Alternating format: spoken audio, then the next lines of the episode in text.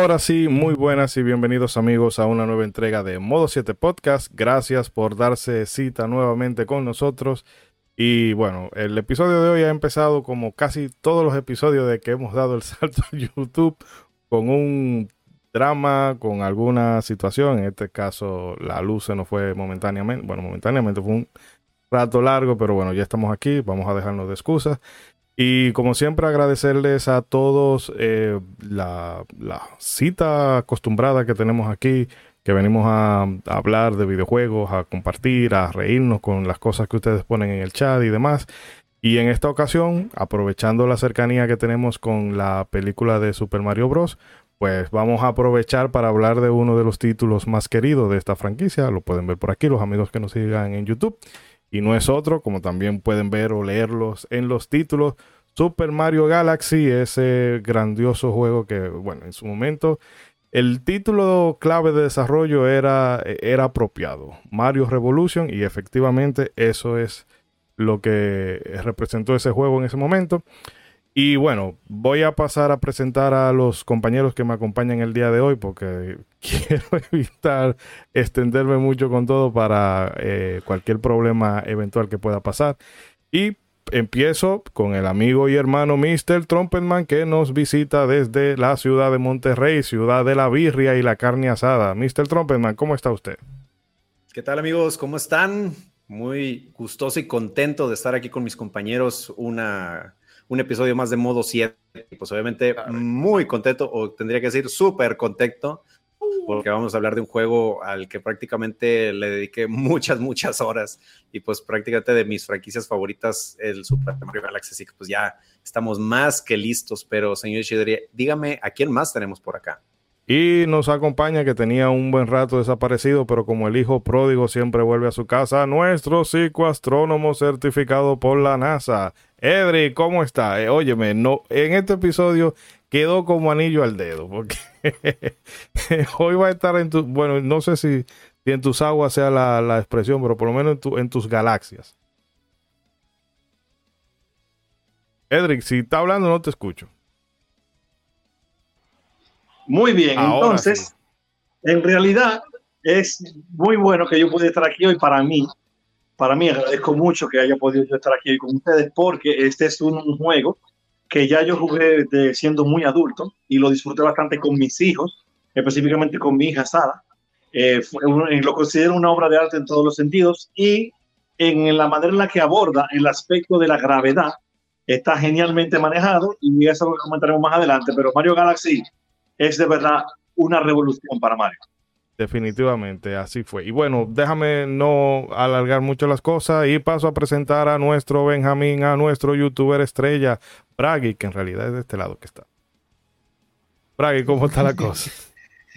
Muy bien por acá, como siempre, muy contento de estar acá con mis compañeros para un nuevo episodio. En, este, en esta ocasión, ya que se acerca la película de Mario, como bien dijiste, pues ponernos en, en ambiente Caribbean Cinema, si quieres regalarnos boletas, estamos aquí.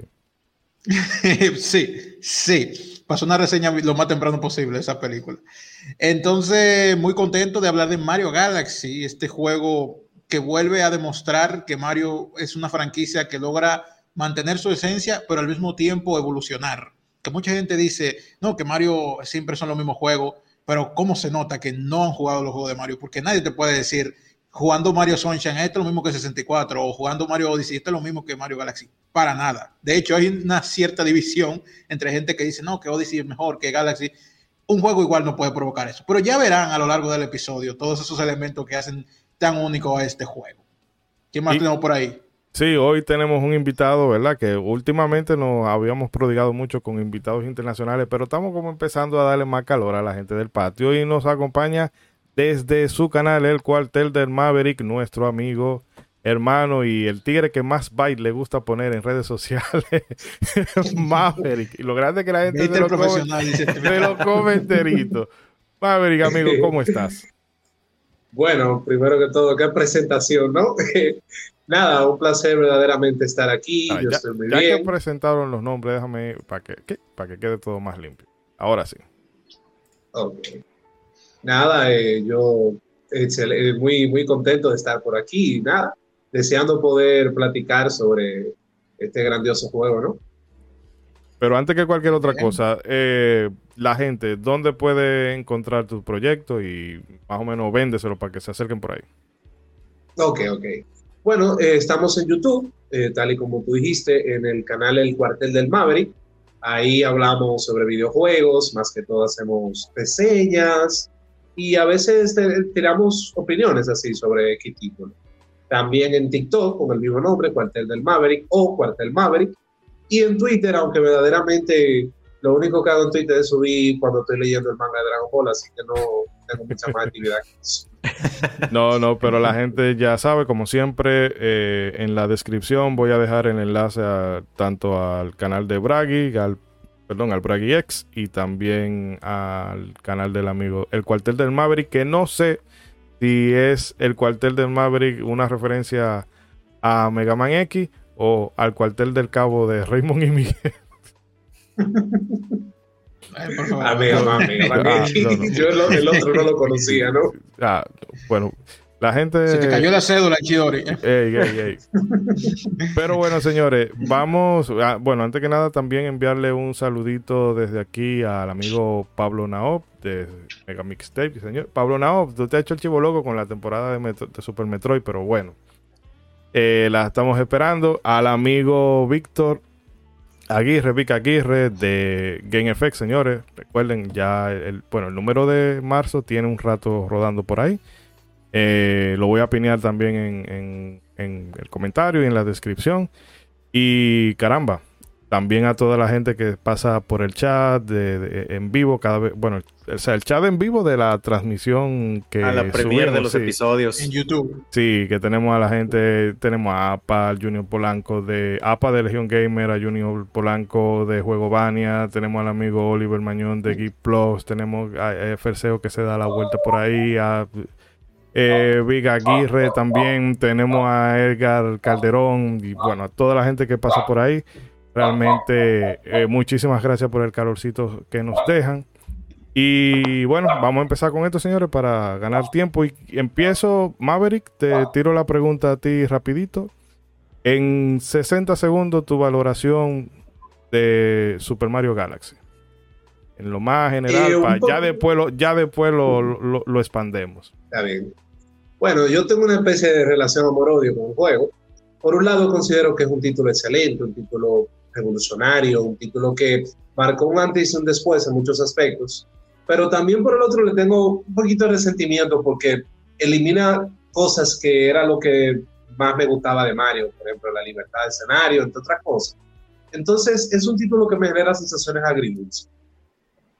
Ah, bueno, vamos a... Mire, pasa el balance, tenemos ahí el balance en el sí, No tan agrio como el del señor pirómano, pero es lo suficiente. No, pues está bien, hay que, hay que balancear ahí la opinión. Sí, y bueno, tenemos también al amigo Edri, que hace rato que no lo teníamos por aquí, y como experto en la materia, su valoración de Mario Galaxy breve.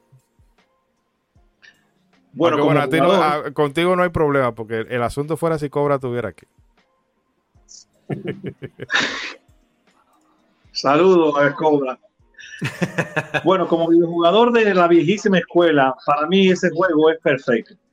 Me gusta más la parte 2 que la 1 porque tuvo mejoras importantes, aparte de la mejora principal que es Yoshi, bien implementado, y también la manera en la que estaba abordado en la interacción con la gravedad y los elementos de la gravedad en el juego está muy bien manejado. De hecho, puede usarse esto para explicarle a niños cómo es aquello de la velocidad y la curvatura que va a estar alrededor de un planeta, un objeto, porque Mario, a los que lo han jugado lo saben, dependiendo la bolita o el planeta o el va a ser el tamaño de tu salto. O sea, si el planeta es más pequeño, tu salto va a ser un poquito más grande, corriendo.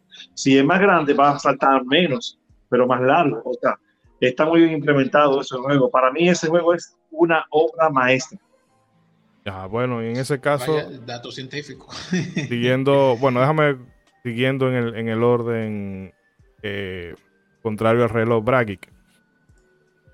Bueno, yo, yo no tengo datos científicos, pero puedo decir que el juego es genial. que hablando de eso, ¿qué, es eso eh, que tú estás echando perreo ahí atrás?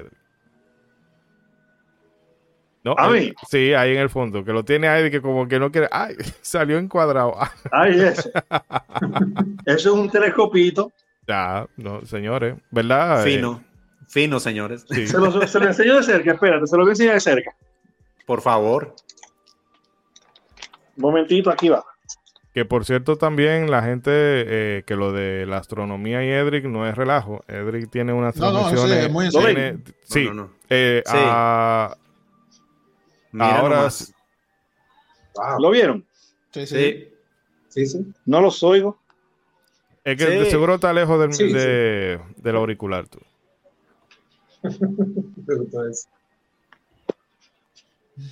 Que por cierto, sí, antes de que se me olvide, Edric, eh, vamos a dejar tus redes sociales aquí en, la descripción, pero recuérdale a la gente cuáles son los días que tú haces observaciones astronómicas y demás. bueno, ahora mismo en el, en el yo hago live los, los lunes esta semana voy a hacer más. Ahora volvió. ¿Se escucha? Sí. Ahora sí. Ok. Disculpe, decía que en el proyecto, un proyecto científica, que llama Ciencia Calva en Instagram, ahí hacemos transmisiones de la Luna y, el, y algunos planetas en vivo con los telescopios, mientras comentamos algunos datos de, esta, de estos objetos.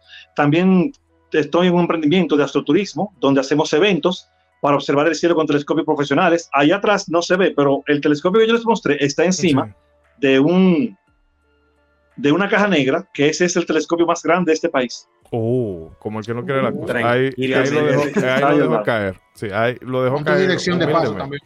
Humildemente.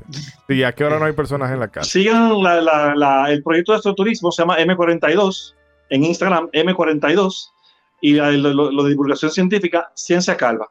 Sí, no, eh, es más, ahora mismo, ahora mismo todo el que esté en la sesión de, del chat en vivo, señores, diríjase al primer comentario que le voy a dejar ahí las redes de, tanto de los invitados como la de Bragic y vayan y síganle que al contenido de calidad hay que darle hay que darle calor. Y si usted está viendo esto, y si usted está viendo este disparate, usted puede ir allá y tirarse un contenido hecho con, con mimo. Eh, bueno. Pero ¿cómo te disparate, Moisés? Esto era un disparate. Ya tú sabes, jodiendo. Bájate de ahí, que esto era un disparate. Tú estás haciendo un trabajo muy bueno. sí, sí, vamos a no entretenernos mucho. Eh, Mario Galaxy. La valoración general, ¿verdad? Ajá. Pues sí, no, que fue un, un juego excelente, que se supo diferenciar bien de, de sus antepasados y eh, solidificar un, un estilo que tan bueno que gustó tanto que es el único que le han sacado una secuela y una secuela que gustó más, al menos en términos de gameplay. Así que nada más eso nos dice lo bien que salió. De hecho, como, como de costumbre lo terminé hoy, precisamente minutos antes de empezar a grabar, justamente hoy. Y wow, definitivamente mantengo lo, eh, mi opinión de que es un juego excelente. Hay muchos puntos del porqué y pues, precisamente lo estamos expandiendo después. Y en el caso de Mr. Trumpman ahí, que está con, su lente de, Horacio Kane. Ey, pero mira, ya en el fondo, ¿eh? Como siempre. Eh, pues, mira, tú no me vas a echar, no me vas a echar vaina. ¿eh? No me voy a echar vaina. No lo puedo poner porque si lo enfoco. Eh, eh, eh. Dale como. eh, no, pues la verdad es que, como bien lo decían hace rato, Mario Galaxy supuso una revolución. O sea, literalmente le dio un giro a los juegos de plataformas eh, digo, para los que... Muy literal. Para, literal, literal. Ajá, exactamente. Para los que veníamos siguiendo la franquicia, eh, pues fue una, una, vuelta de rueda a, como bien decían, a tener estos mundos extensos, a, a estos planetas más chiquitos. La verdad es que es un juego increíble, una banda sonora que al ratito este, platicamos de ella, pero la verdad es que es asombrosa la banda sonora de Mario Galaxy, muy, muy este, salida de la tangente de lo que venía siendo las bandas sonoras de Mario.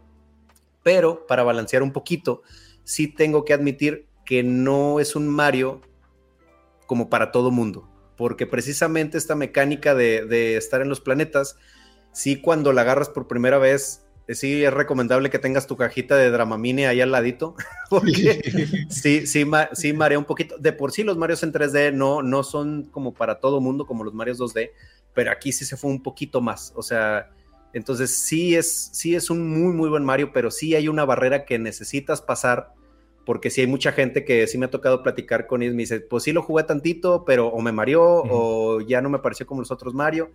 Y lo que sí les digo es, es que hay una barrera que tienes que saltar, O sea, ya cuando pasas esa barrera, la neta es que Mario Galaxy se convierte en un muy, muy buen juego, con una propuesta muy, muy buena. Eh, y que pues la verdad yo le tengo mucho cariño a este juego. Este, mi anécdota de cómo me lo dieron también es, es, una muy buena anécdota que al rato diré. Este, y con el 2, pues prácticamente, a pesar de que me gusta más el 1, el 2 es el, el 1 en esteroides.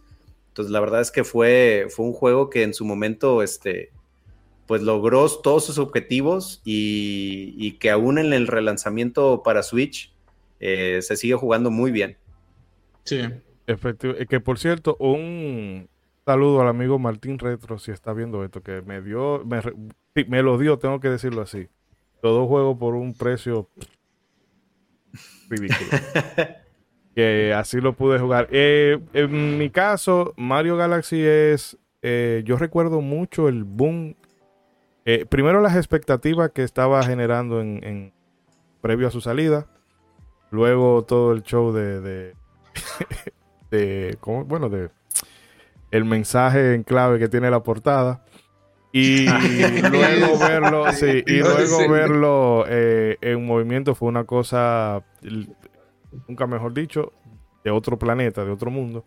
Y jugándolo, eh, es, lo que dice César, ese primer mundo marea, de hecho, retomándolo ahora, me pasó eso un rato, lo hablaba con Bragg y, con el propio César, de que, oye, me esta vaina marea, pero ya... El primer planetoide es pesado. Sí, sí ya después como que se, se vuelven menos locochones y está todo más... Una mecánica que se puede aprender con el tiempo, a entender, sí. Sí, y entonces ya después tú le agarras el hilo y es que, si bien como dice Maverick, es todo más lineal, em, no hay como... en ese sentido es un poco más como los clásicos, aunque aún así los clásicos tenían...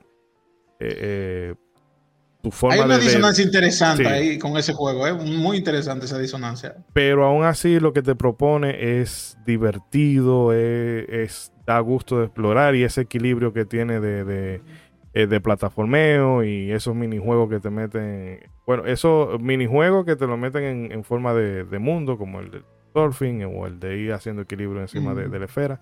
La verdad es que es un juego que se nota que ellos estaban apuntando bien alto. Y luego veremos que es que eh, en su momento fue una idea que se tuvo que cocinar mucho porque lo que demandaba eh, requería, requería mucho esfuerzo.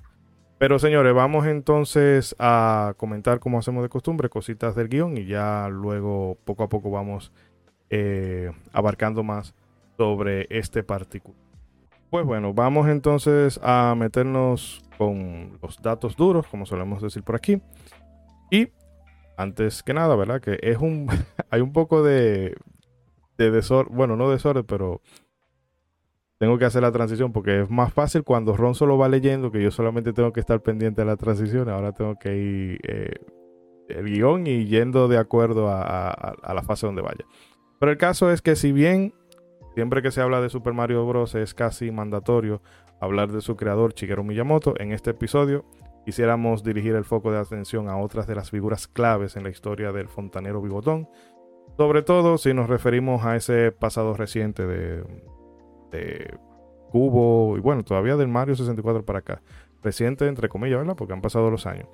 Y no hablamos de otro que de Yoshiaki Koizumi, actual director general adjunto de Nintendo, pero para los fines de este episodio no nos interesa hablar de sus actuales obligaciones como eh, gerente o director general adjunto de Nintendo, sino de cómo eh, logró eh, pasar de ser simple y llanamente un, empleado más de Nintendo a ocupar esa posición tan notoria. Pero para la gente que quiera escucharnos hablar de Miyamoto con más detenimiento, bueno, tienen un programa de Super Mario Bros. 2 de, de Lusa, y alguna gente piensa que es mejor, que es peor que el New Super Mario Bros. 2.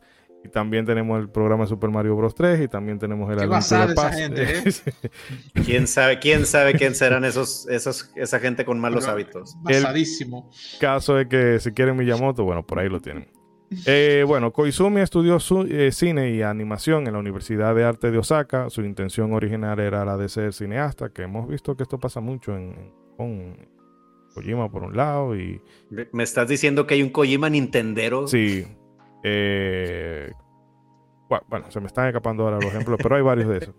El, el, asunto es que cuando se abrió una vacante en Nintendo, él se metió a trabajar allí y, e inició dibujando los manuales de, The Legend of Zelda a Link to the Past, además de darle cuerpo al trasfondo de la historia. Es decir, que iba dibujando, pero ahí mismo iba concebiendo eh, detalles y elementos claves de la historia que al día de hoy siguen siendo canon. También es responsable de la trama de Link's Awakening junto a Kensuke Tanabe, que la gente siempre eh, una, de, de, las, de las cosas que más se rememora de ese Link Awakening, y parte de, la jugabilidad eh, un poco más libre que te permitía en comparación al propio A Link to the Past, era esa narrativa que, en cierta manera, eh, que en cierta manera es oscura.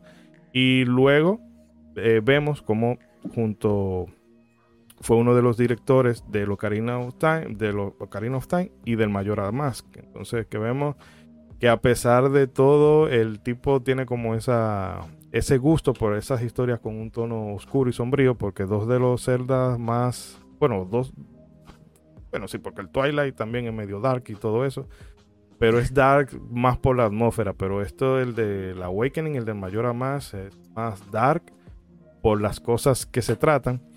Pero bueno, retomando a Mario, Koizumi fue un asistente del director en el desarrollo de Super Mario 64 bajo la tutela de Miyamoto y Tezuka Takahashi y fue, fue responsable del modelado 3D que tiene Mario y uno de los ideadores de la cámara de este juego que aunque al día de hoy se pueda sentir un poco obsoleta, señores, recordemos que esa cámara es la base de casi todo lo que se hace hoy.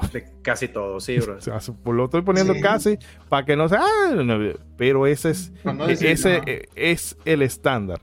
Y encima de eso, recordar que en el Ocarina of Time, la idea del Z Target es suya. Ese es otro estándar en los juegos de acción. Es decir, Dark Souls no existiría sin no este hombre. Tigre, no cualquier tigre. o sea, y, no lo decimos nosotros, carnal. O sea, muchos desarrolladores de la industria, preguntados directamente, te van a decir de referencia Homero 64 o Zelda. Eh, no, sí, sí, no. Eh, hubo, el desarrollador principal o el director o algo así, de, de Rock, eh, Rockstar. Sí. La marca. Dan, Exactamente, ese mismo. Él lo dijo así tal cual. Él dijo, mira, oye, de un tigre que lo que trabajaba era en PlayStation en otro lugar, así. Él dijo, mira, cualquiera que te diga a ti que, que su juego, que sea 3D, que se, que se desarrolló, no se basó en nada o de Zelda o de Mario 64, está diciendo Te está mintiendo. Es una habladuría. Sí. Lo dijo él. ¿eh? Literalmente con esa palabra. Literalmente con esa palabra. Así mismo. Y, y, también lo dijo Miyazaki. Dijo que Zelda se había convertido en un, prácticamente en, en, un, en un, manual de cómo hacer juegos para los, los juegos en 3D. Y se nota, claro. Sí, es que de hecho recuerdo cuando salió Breath of the Wild, eh, el tweet aquel que alguien le puso, eh, mencionó a From Software, no, eh, que lo de Nintendo le están copiando, le están copiando al Dark Souls y mismo le dijo, no, nosotros tenemos años cogiéndole los trucos a ellos. Pero no sé si tú, Maverick, o alguno de los muchachos quiera comentar algo de la figura de Koizumi brevemente. primero el invitado, ahorita también hablo un poquito de, del señor Koizumi. Ah, bueno, gracias, gracias. Bueno, eh, Koizumi, yo diría que es de los directivos más infravalorados, porque siempre se habla mucho de Miyamoto, pero verdaderamente Koizumi tiene mucho, mucho peso en, muchas decisiones. Por ejemplo, Koizumi, eh, eh, sí, Koizumi es prácticamente el, padre de la Switch. O sea, muchas de, de las decisiones que hay en la Switch fueron sus días. Eh, por ejemplo, la, eh, una de, de, las cosas que no se aprovecha mucho, pero que solamente hizo mucho, mucho, eh, mucho ruido. fue sobre la vibración HD. Y eso fue una cosa que él tuvo una gran participación. Mario Odyssey fue prácticamente su idea. Desde Mario Koizumi. Mario favorito, por cierto, el Odyssey. a mí también a mí también. Pero Koizumi es un tipo que le mete una cierta complejidad o profundidad a los videojuegos que otro directivo de Nintendo como que le falta. Eh, una de las cosas que de Mario Galaxy precisamente que yo siento que él hizo muy bien eh, con respecto a la historia y eso es un toque que es como muy suyo porque me pasa lo mismo con Mayoras Más. Él tiene una forma de contar la historia que es eh, excelente. O sea, es una cosa que tú lo ves en un videojuego y tú sabes que es de él, por la forma en cómo cuenta la historia y por el tono que tiene. Siempre tiene como ese tono como melancólico. Exactamente. Sí. Siempre, tiene eso. Muy de acuerdo. Y bueno, aprovecho para continuar entonces, que precisamente se destaca eso. Siempre se ha dicho, ¿no? Que Miyamoto es más de, vamos, gameplay, historia, me, que ponga ahí que robaron a Peach de nuevo. Ya. Sí, sí, sí. lo, cual, lo cual, de hecho, en Mario Galaxy se mantiene. Pero Koizumi, eh, entendiendo el personaje de Mario, porque realmente es verdad, cualquier cosa que se ponga de historia en Mario es la excusa para jugar. Uno no va a ver historia de Mario. pero si está, se agradece, como fue el caso de Mario Galaxy, donde él agregó esta historia de, todo el lore de, de, de cosas de Rosalina, que creo que es Estela en inglés, ella es Estela, ¿verdad? Ella. Es Estela en... en... España. En España. Al revés, es al revés. Ah, ok, pues nosotros estamos Estela, en, Estela en España, Rosalina para los compas y Rosetta en Gringolandia. Hostia, tío. Rosetta. Wow. Ok. Hostia, tío, Final Fantasy VII, esa es mi infancia. Que, que ahí, que ahí dato, otro dato científico, el nombre original, que es Rosetta, que es como se llama en Japón, es por la órbita eh, que se llama Rosetta, un tipo de órbita este, que se oh. llama Rosetta. Bueno, por eso es que le pusieron así. Eh, bueno, tenemos a Edric por ahí, si puede corroborar y elaborar. Que me diga Edric si estoy mintiendo.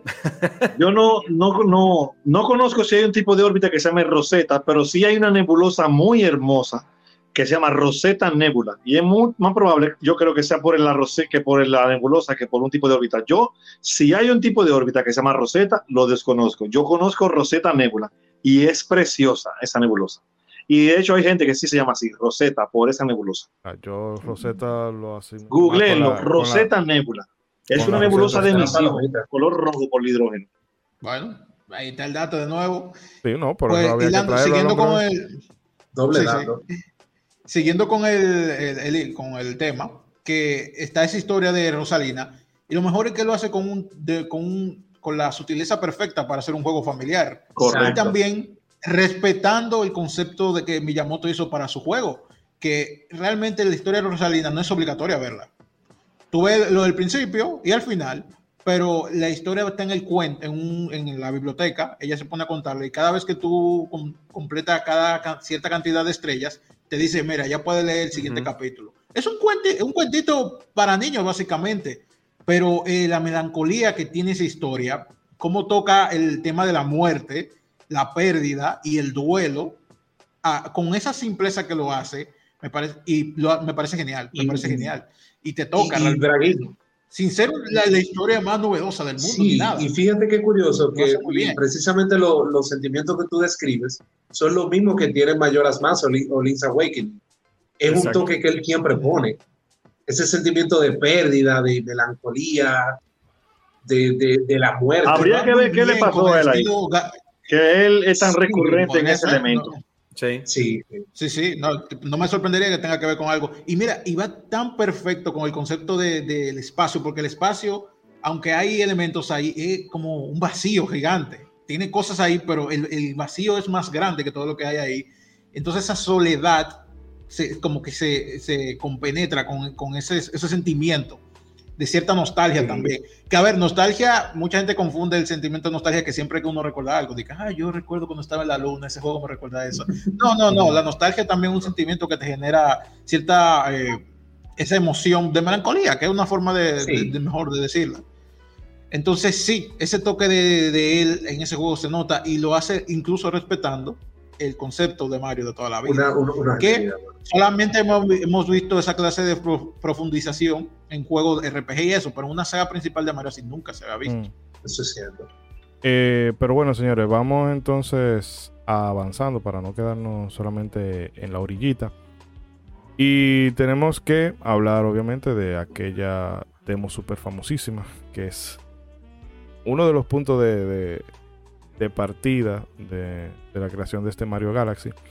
Oh, y es que durante el Space War del 2000, del año 2000, recordemos que este era como el E3 personal de Nintendo, que antes se conocía como el Shoshinkai. Eh, bueno, en este evento se presentó una demo técnica llamada Super Mario 128, un prototipo de lo que sería la secuela del Mario 64 eh, de forma apropiada aquí se visualizaban 128 Marios que se desplazaban en una especie de platillo em, que giraba, se distorsionaba, tenía como por momentos distintos relieves y demás. Eh, esta demo fue desarrollada por el propio Koizumi, quien visualizó mucho potencial en la idea de un Mario recorriendo un globo terráqueo con sus montañas y bosques y demás. Pero eh, luego de conversarlo con Miyamoto, Miyamoto le dijo como que, mm, mm, como que ahora no. la idea como que no estaba, no estaba como muy, eh, no la terminaba de visualizar, sí. Eh, aunque también, porque eso es lo que Age Gap se llama eso. Oh. sí. ¿Cómo? El, Age Gap. No, sí, la, la franja de... Ah generacional que hay ahí. La franja de edad, o sea, él para, para él era clarísimo, pero Miyamoto no lo entendía porque tiene otra, tenía otra mentalidad. Eso es parte de la naturaleza de Demo. Sí. Pero bueno, el caso. Cuando yo vi esta vaina, yo me volví loco. Antes de seguir, sí, yo me quedé así. Precisamente hay un punto con, es, con esa parte pero, espere, déjeme, que quería preguntarle a ustedes. ¿Ustedes no, creen.? Un segundito, déjame terminar para que entonces ya aterricemos. el caso es que Koizumi prosiguió trabajando en otros títulos como en el Mario Sunshine y el Donkey Kong Jungle Beat pero no abandonó su idea de este Mario recorriendo cuerpos celestiales. Por lo que junto a un, a un bueno, cogió un puñadito de los miembros clave del staff y le dijeron, mire, vamos a trabajar en esto. Y pasaron varios meses trabajando en un prototipo que se llamó Mario Revolution, el cual finalmente consiguió la aprobación oficial de Miyamoto y de Nintendo para que dijeron, miren señores, metan mano en eso. Eh, nada, ahora le doy paso a ustedes para que vayan comentando eh, lo que que ese punto que mencionaron de, que Miyamoto en ese momento dijo, no, todavía como que no, no le llego, o, a lo que le estoy llegando como que todavía es muy temprano para eso. Uno podría verlo como algo negativo, porque, ok, está limitando la cosa. Pero ustedes creen que Mario Galaxy hubiera salido igual de bueno en ese momento que en la Wii? Porque yo siento que Mario Galaxy le queda como anillo al dedo a la consola del Wii. Pero eso es una percepción mía. Me gustaría escuchar. Vamos a ver. Eso. Eh, eh, es que, es que Vamos a ver. Eh, eso, bueno, dale tú, Edric, perdón, perdón. La, la, respuesta simple a esa pregunta, en mi opinión, es que sí, porque no hay mucha diferencia técnica. No hay un salto técnico tan grande entre el GameCube y el Wii. Gráficamente. El Mario se podría, se podría haber hecho muy bien. Exactamente igual, no, pero Mario 64 estaba en 64 y era buenísimo. O sea, la diferencia iban a ser algunos polígonos más, unos polígonos menos, pero yo creo que podría haber salido algo bueno. Ahora, todo ese tiempo que pasó en medio de la idea y la realización de la idea como Mario Galaxy, eh, fue un tiempo en el que él seguro aprendió técnicas, tuvo ideas diferentes, elementos que le pudo incluir que quizás no hubieran estado listos para el juego al inicio, en la, en la, época del GameCube, pero técnicamente se podía hacer. O sea, sí, yo, también, yo, también, comparto esa misma idea, o sea, porque de hecho eh, fue durante el tiempo de desarrollo que ellos ya vieron eh, la consola de Wii y fue donde ya se les ocurrió, ah, vamos a agregar gimmicks de movimiento al juego. O sea, pero pues de hecho, o sea, no que se estuviera haciendo para GameCube, pero el Wii ya vino en un momento en el que Super Mario Galaxy ya se estaba desarrollando. No, es, que, pues, es que de hecho, originalmente el giro que uno hace con, Mario, con, con, el Wiimote, eh, eso estaba en un principio para hacerse con el stick de del Cube. No sé si, no sé si con el stick o qué.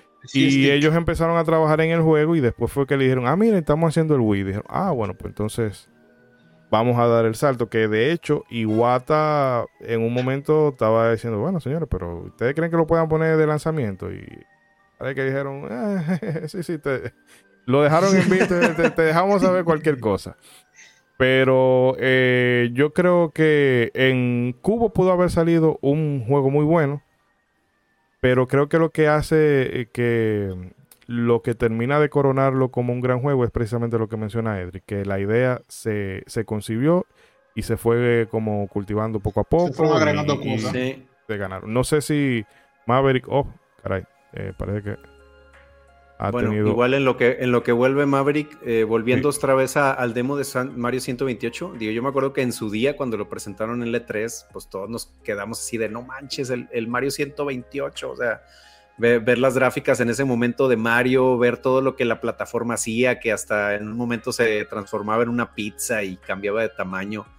Eh, pues la verdad es que en ese momento tú decías, ¿qué juego va a salir de aquí? Digo, eh, otra de las cosas es que prácticamente esta idea de tener muchos personajes en pantalla, pues también fue el nacimiento de Pikmin. Fue otro de los juegos que salió de, esta demo. Ah, mira, ahí está la pizza. Para los que nos están viendo en, en YouTube, para los que nos están escuchando en, los, este, en las plataformas de audio, pues en este momento en el tráiler, eh, ahí es donde, donde pasa lo que digo, de que la plataforma se transforma en pizza. Pero la verdad es que fue algo muy, muy prometedor para ese momento en, en Geeky, pues prácticamente fue gestando la idea que, como dices, pues inclusive para ellos, o sea, para, para el mismo Koizumi y su equipo, era como de, híjole, pues sí suena bien la idea, pero sí la podemos hacer. O sea, era, era algo tan, tan revolucionario que hasta ni ellos sabían si en verdad podían hacerlo. Y por, eso es que, este, pues obviamente empezaron a pedir la, asesoría de Miyamoto y pues con, el equipo de, que en ese momento era el, EAD, e empezaron a, cocinarlo, pero pues fue algo que, poco a poquito se fue dando, o sea que ya hasta que tuvieron, este, ahora sí que como un demo funcional, fue donde dijeron, ah, ok, sí, sí es chido, sí, sí podemos hacer este, este juego de Mario. Eh, Básicamente vino siendo algo como, ok, se pudo dar en ese momento, no era necesario limitarlo, pero el tiempo fue positivo para el desarrollo del juego al final. Hizo que saliera algo mejor de lo que pudo haber salido. Sobre todo por eso todos, todos esos añadidos, que estoy seguro que todo lo que tiene que ver con la, la esfera, lo de soplarlo, el agarre con, el stick, todo eso vino gracias al Wii, con, la, con los aspectos técnicos del Wii. A pesar de que no hubo gráficamente un gran salto. Aspectos técnicos, no. Aspectos de mando, del mando. Técnicamente. De mando, técnico del mando. sí, porque se puede interpretar que cuando tú dices aspecto técnico, estamos hablando del hardware. Y de hardware no había no, no, me refiero a eso. Sí. Bueno, había cierta cosa con los controles. Sí, lo controlé, lo controlé, exactamente. el tiempo que pasó entre esa idea. Ah, perdón, perdón, perdón, César, siga. Ah, no, digo, ya nomás como comentario rápido que también Iguata en un momento de que sí les dijo, oigan, compadres, muy rico y todo, pero necesito que este juego se identifique con la Wii. Entonces yo me imagino que ahí fue donde tú, o sea, ya, ya no fue porque quisieran, ya era porque pues Don Iguata de que, oye, le tenemos que poner controles de movimiento a, este, a esta onda. Hay que vender, hay que vender el gimmick. Eh, y ahora sí, Edric, no ah, sé qué ibas a decir un momentito que para los amigos que nos estén viendo vía YouTube, eh, Maverick ha tenido un inconveniente con, la red, ya está tratando de volver al mando, así que no se distraigan por el cuadro blanco que esté ahí. Edric, si tú ibas a comentar algo antes entonces proseguir con el guion. Con un dato interesante de Mario Galaxy, que como decía al inicio, Mario Galaxy aborda muy bien el tema de la gravedad para Mario y para los demás cuerpos que están en el juego que para, para algunas premiers del juego o anuncios relacionados, Nintendo contrató, consiguió, perdón, a, uno de los hombres que ha pisado la luna, que es el astronauta Buzz Aldrin, hmm. que es en quien se basa el personaje Buzz Lightyear de Toy Story también. Sí. Eh.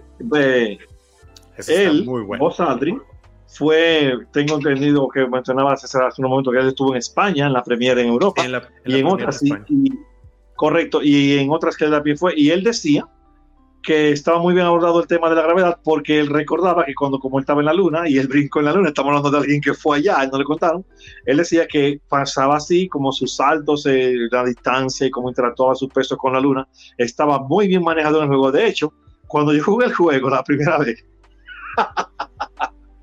yo me acuerdo que yo agarraba planetas pequeños y comenzaba a correr, a correr para ganar momentum y brincaba y contaba cuántas vueltas yo le daba al planeta así,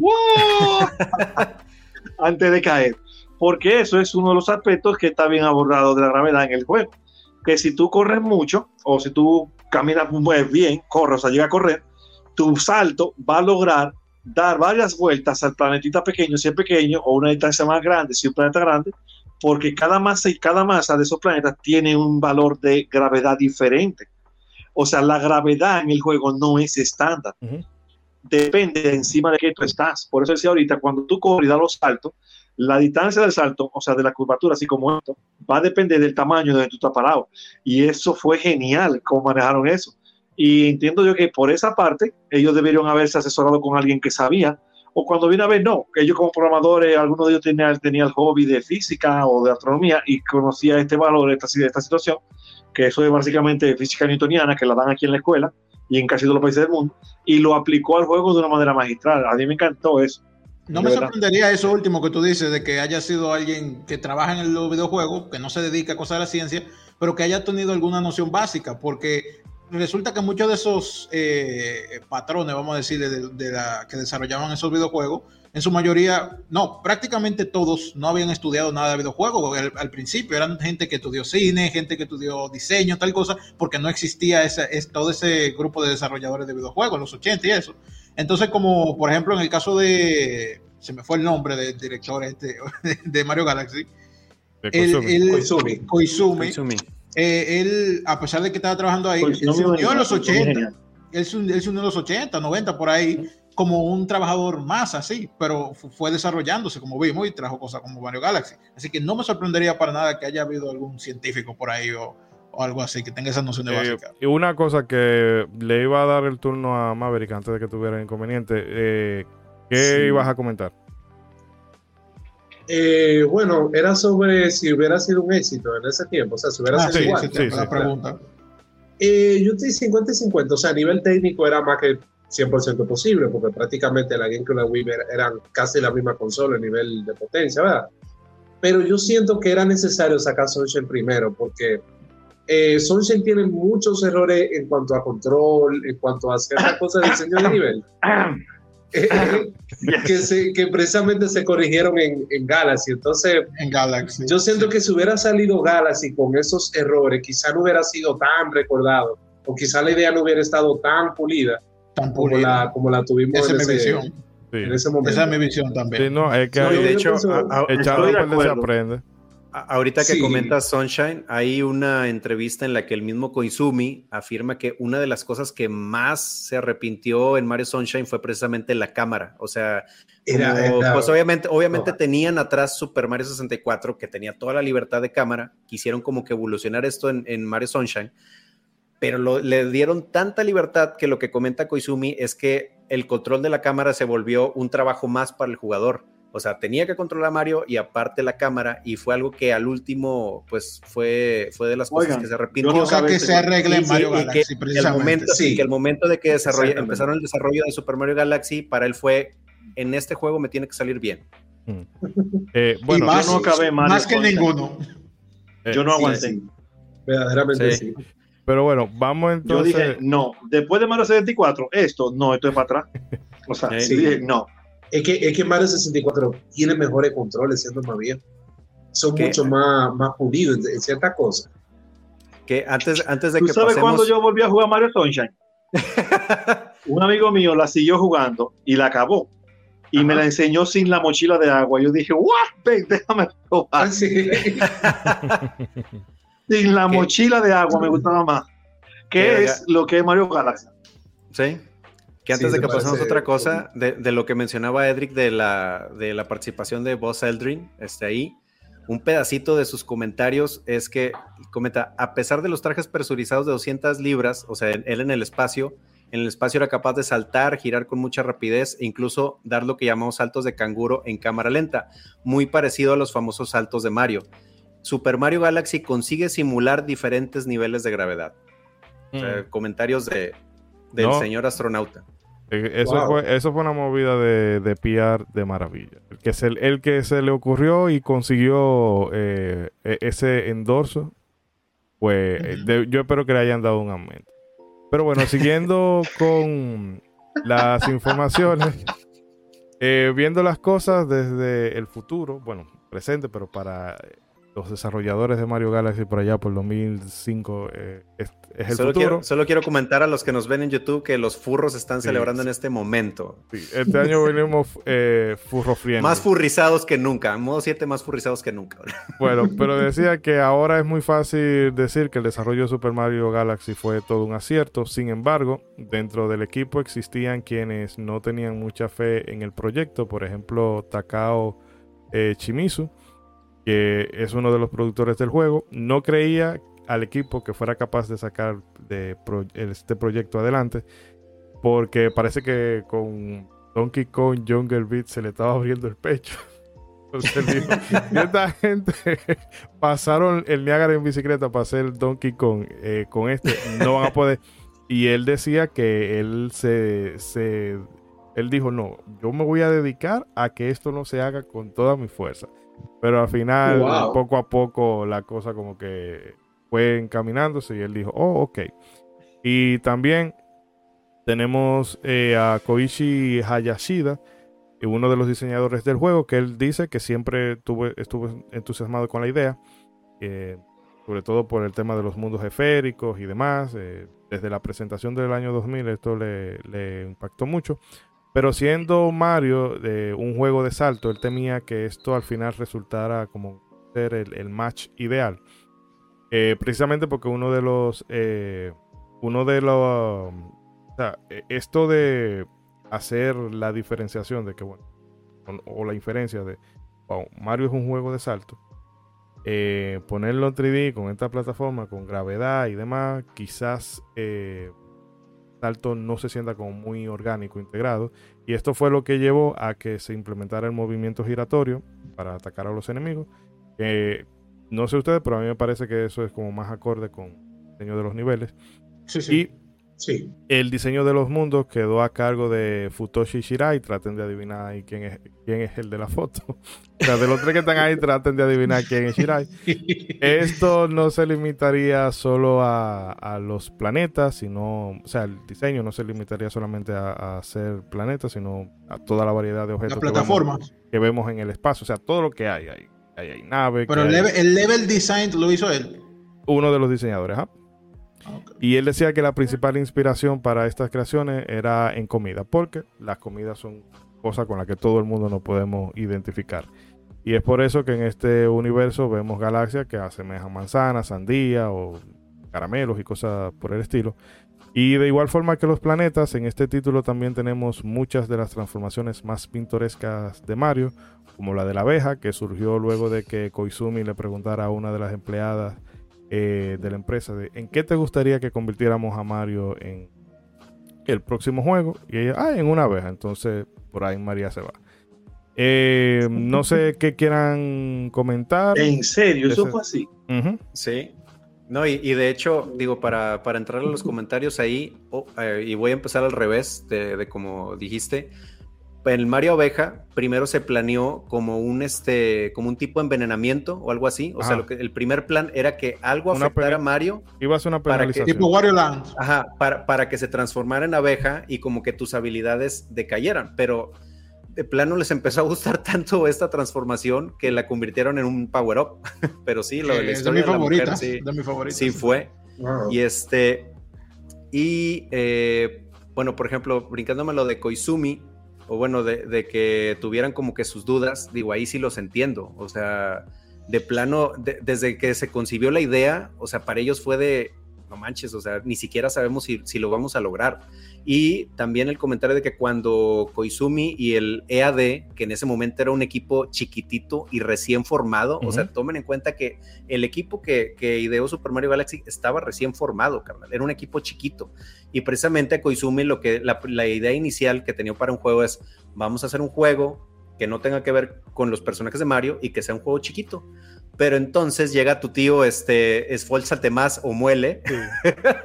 llega, llega Miyamoto y les dijo, a ver, no, no, no, compadres, yo les tengo fe a ustedes y yo quiero que hagan un eh, juego chido, chidote, y va a ser con Mario y les va a gustar. O sea, si no se va a morir usted, así que hagan lo que y, y, si no se muere uno de ustedes en el proceso, no va a ser un gran juego. Hazlo bien o muele. Ajá, hazlo bien o muele. O sea, entonces fue Miyamoto el que los impulsó a, compadres, o, pensamos en grande o no pensemos nada, brother. Pero pues sí se entiende esta, que no muchos del equipo, o más que nada se entiende que muchos del equipo al ver la idea sí dijeran de que, híjole, compadre, o sea, no, no sé si esto se va a lograr. Sí, y este... Ah, bueno, termina tu idea, termina tu idea, que para más o menos hilar la tuya después de que termines. Y nada más, como curiosidad de esto de los, este, de los de los mundos en planetas, hay una curiosidad que digo, no, no es por tirar, pero pues ahí está en las curiosidades, que luego de que se anuncie, el, bueno, cuando se anuncia el juego en el E3, para ese entonces ya estaba este, en el mercado Ratchet Clank 2, que Ratchet Clank 2 en ciertos escenarios tiene estos escenarios en formas esféricas. Entonces, en una entrevista que le hacen a Schneider, creo que se llama el productor de Ratchet and Clank, este, Ryan Schneider, que, le hizo este, la página que quiso, pues ahí le dicen, oye, ¿qué opinas de que Mario Galaxy pues tiene mundos planetoides o esféricos como los que aparecen en Ratchet and Clank? Y que en ese momento el compa dijo, ah, pues la verdad este, me siento muy halagado de que Nintendo pues tomara mi idea de los, de los este, mundos esféricos para su juego toma dos, le hacen una entrevista a Miyamoto donde le dicen, oye, entrevistamos a Ryan Schneider y le comentamos esto. A lo que Miyamoto dice, mm, pues la verdad es que nosotros no nos inspiramos en nada para hacer esto, para hacer este Mario Galaxy. Y para empezar, este, pues no sé qué juego es Ratchet Clank, brother. Y hasta preguntó, ¿es un juego de PC o para qué plataforma está? No lo conozco, nunca lo he jugado. Así de. ¡Wow! hay, que hacer un video, meme, de esa, de esa entrevista y pueden repetir. No, pues, no, sí, sí. 100% real, no fake. Señor Maverick, si tú te quieres meter, dale, que si tú te llevas de esta gente. No, está bien, está bien. Ahora mismo muy, eh, no, simplemente escuchando la, la historia esta, que no, la, no conocía esa historia de Miyamoto, no, para nada. Eh, que por cierto, ahorita dije que era Shirai, no, el furro curioso que está en la foto es Koichi Hayashida. Eh, el, diseñador, sí, sí, sí. Mira, yo lo que quería decir, que era, era hilando ¿Por qué, idea... ¿por, qué los diseñadores siempre somos los raritos del equipo, carnal? No, no. porque por eso diseñan. porque ven el mundo de otra manera. Al, rato salgo yo otra vez con mis frases de las tortugas ninja, van a ver. No, yo, eh, señores, si ustedes quieren que hagamos un episodio de las tortugas ninja, no sé, del Shredder Revenge o algo, y que César salga con, yo, el outfit de la tortuga, por favor. Yo me comprometo a que si hacemos otro juego de las tortugas ninja, vengo disfrazado con eso otra vez. Oh, Dios. Yo quiero verlo, quiero verlo. Hagan su magia internet, hagan su magia. Pues sí, y mira, yo iba precisamente con la idea de, eso es lo que yo iba a comentar, lo que dijo César, básicamente, de, que para mucha gente seguramente es muy fácil decir ahora, ay, pero qué, qué poca visión tienen esa gente, limitando a los creadores. Señores, Mario Galaxy es un, es un juego, con, el concepto de Mario Galaxy es uno que tenía todo el potencial para salir mal en, en manos de otra empresa todo el potencial para joder el estilo de Mario. Y por eso que yo admiro tanto este juego, porque logran, eso lo que yo dije al principio, cuando abrimos el, podcast, logran mantener la esencia de Mario, pero al mismo tiempo logran evolucionar, darle un toque nuevo y único. Y lo hacen bien, porque hay personas que entienden que algo, eh, por el simple hecho de poner algo nuevo, ya está bien. Tú puedes poner algo nuevo y que no funcione. Bueno, de hecho, en otras manos, ese juego hubiera sido un desastre. No lo y para muestra tenemos un botón, o sea, yo soy un fanático. Eh, yo sé quién tuvo tuve, tuve la, la, desgracia de ser fanático de Sonic, eh, pero Sonic tiene el caso de los ¿eh? Siempre se puede redimir uno. Sí, siempre se puede redimir. tuve la desgracia de ser fanático de Sonic y precisamente Sonic Lost World es un juego verdaderamente Sonic Lost World, pese a que lo comparen con Mario Galaxy, de hecho yo mismo le digo Sonic Galaxy, está basado en Sonic Extreme, que fue un juego cancelado de la Sega Saturn y eso. pero el concepto es básicamente el mismo, es recorrer eh, superficies esféricas o superficies tubulares, y verdaderamente ese juego es cómo hacer un Super Mario Galaxy mal, en el sentido de, de diseño de nivel. cómo hacer a Sonic mal. No se hicieron mal, hicieron a Sonic. hicieron a Sonic muy, muy mal en ese sentido. Y sí, es que es una idea bastante compleja y es muy difícil de desarrollar un nivel que sea realmente divertido cuando un jugador lo pueda abordar desde cualquier ángulo posible. Es que mira, yo... Sí, termina tu idea. Yo digo que, que, que, es bastante complejo eso. O sea, yo no, no me imagino, por ejemplo, un nivel, cómo ellos pasaron de un nivel como Super Mario 64 por decir, por ejemplo, el nivel de Bobo Battlefield, un nivel plano, volver, por ejemplo, eso mismo de manera eh, esférica. Es que yo me imagino que eso, eso, debe de ser un dolor de cabeza a nivel de, de, programación, de, de, de, de, simplemente de, pensarlo a, nivel de, programación y de diseño. Nada, nada, más, nada, más, desarrollar las físicas y de programar las físicas, bro. no me quiero porque, imaginar. Porque el motor ellos lo hicieron desde cero. Sí. Y, y, no, eso para mí lo. Me imagino, wow.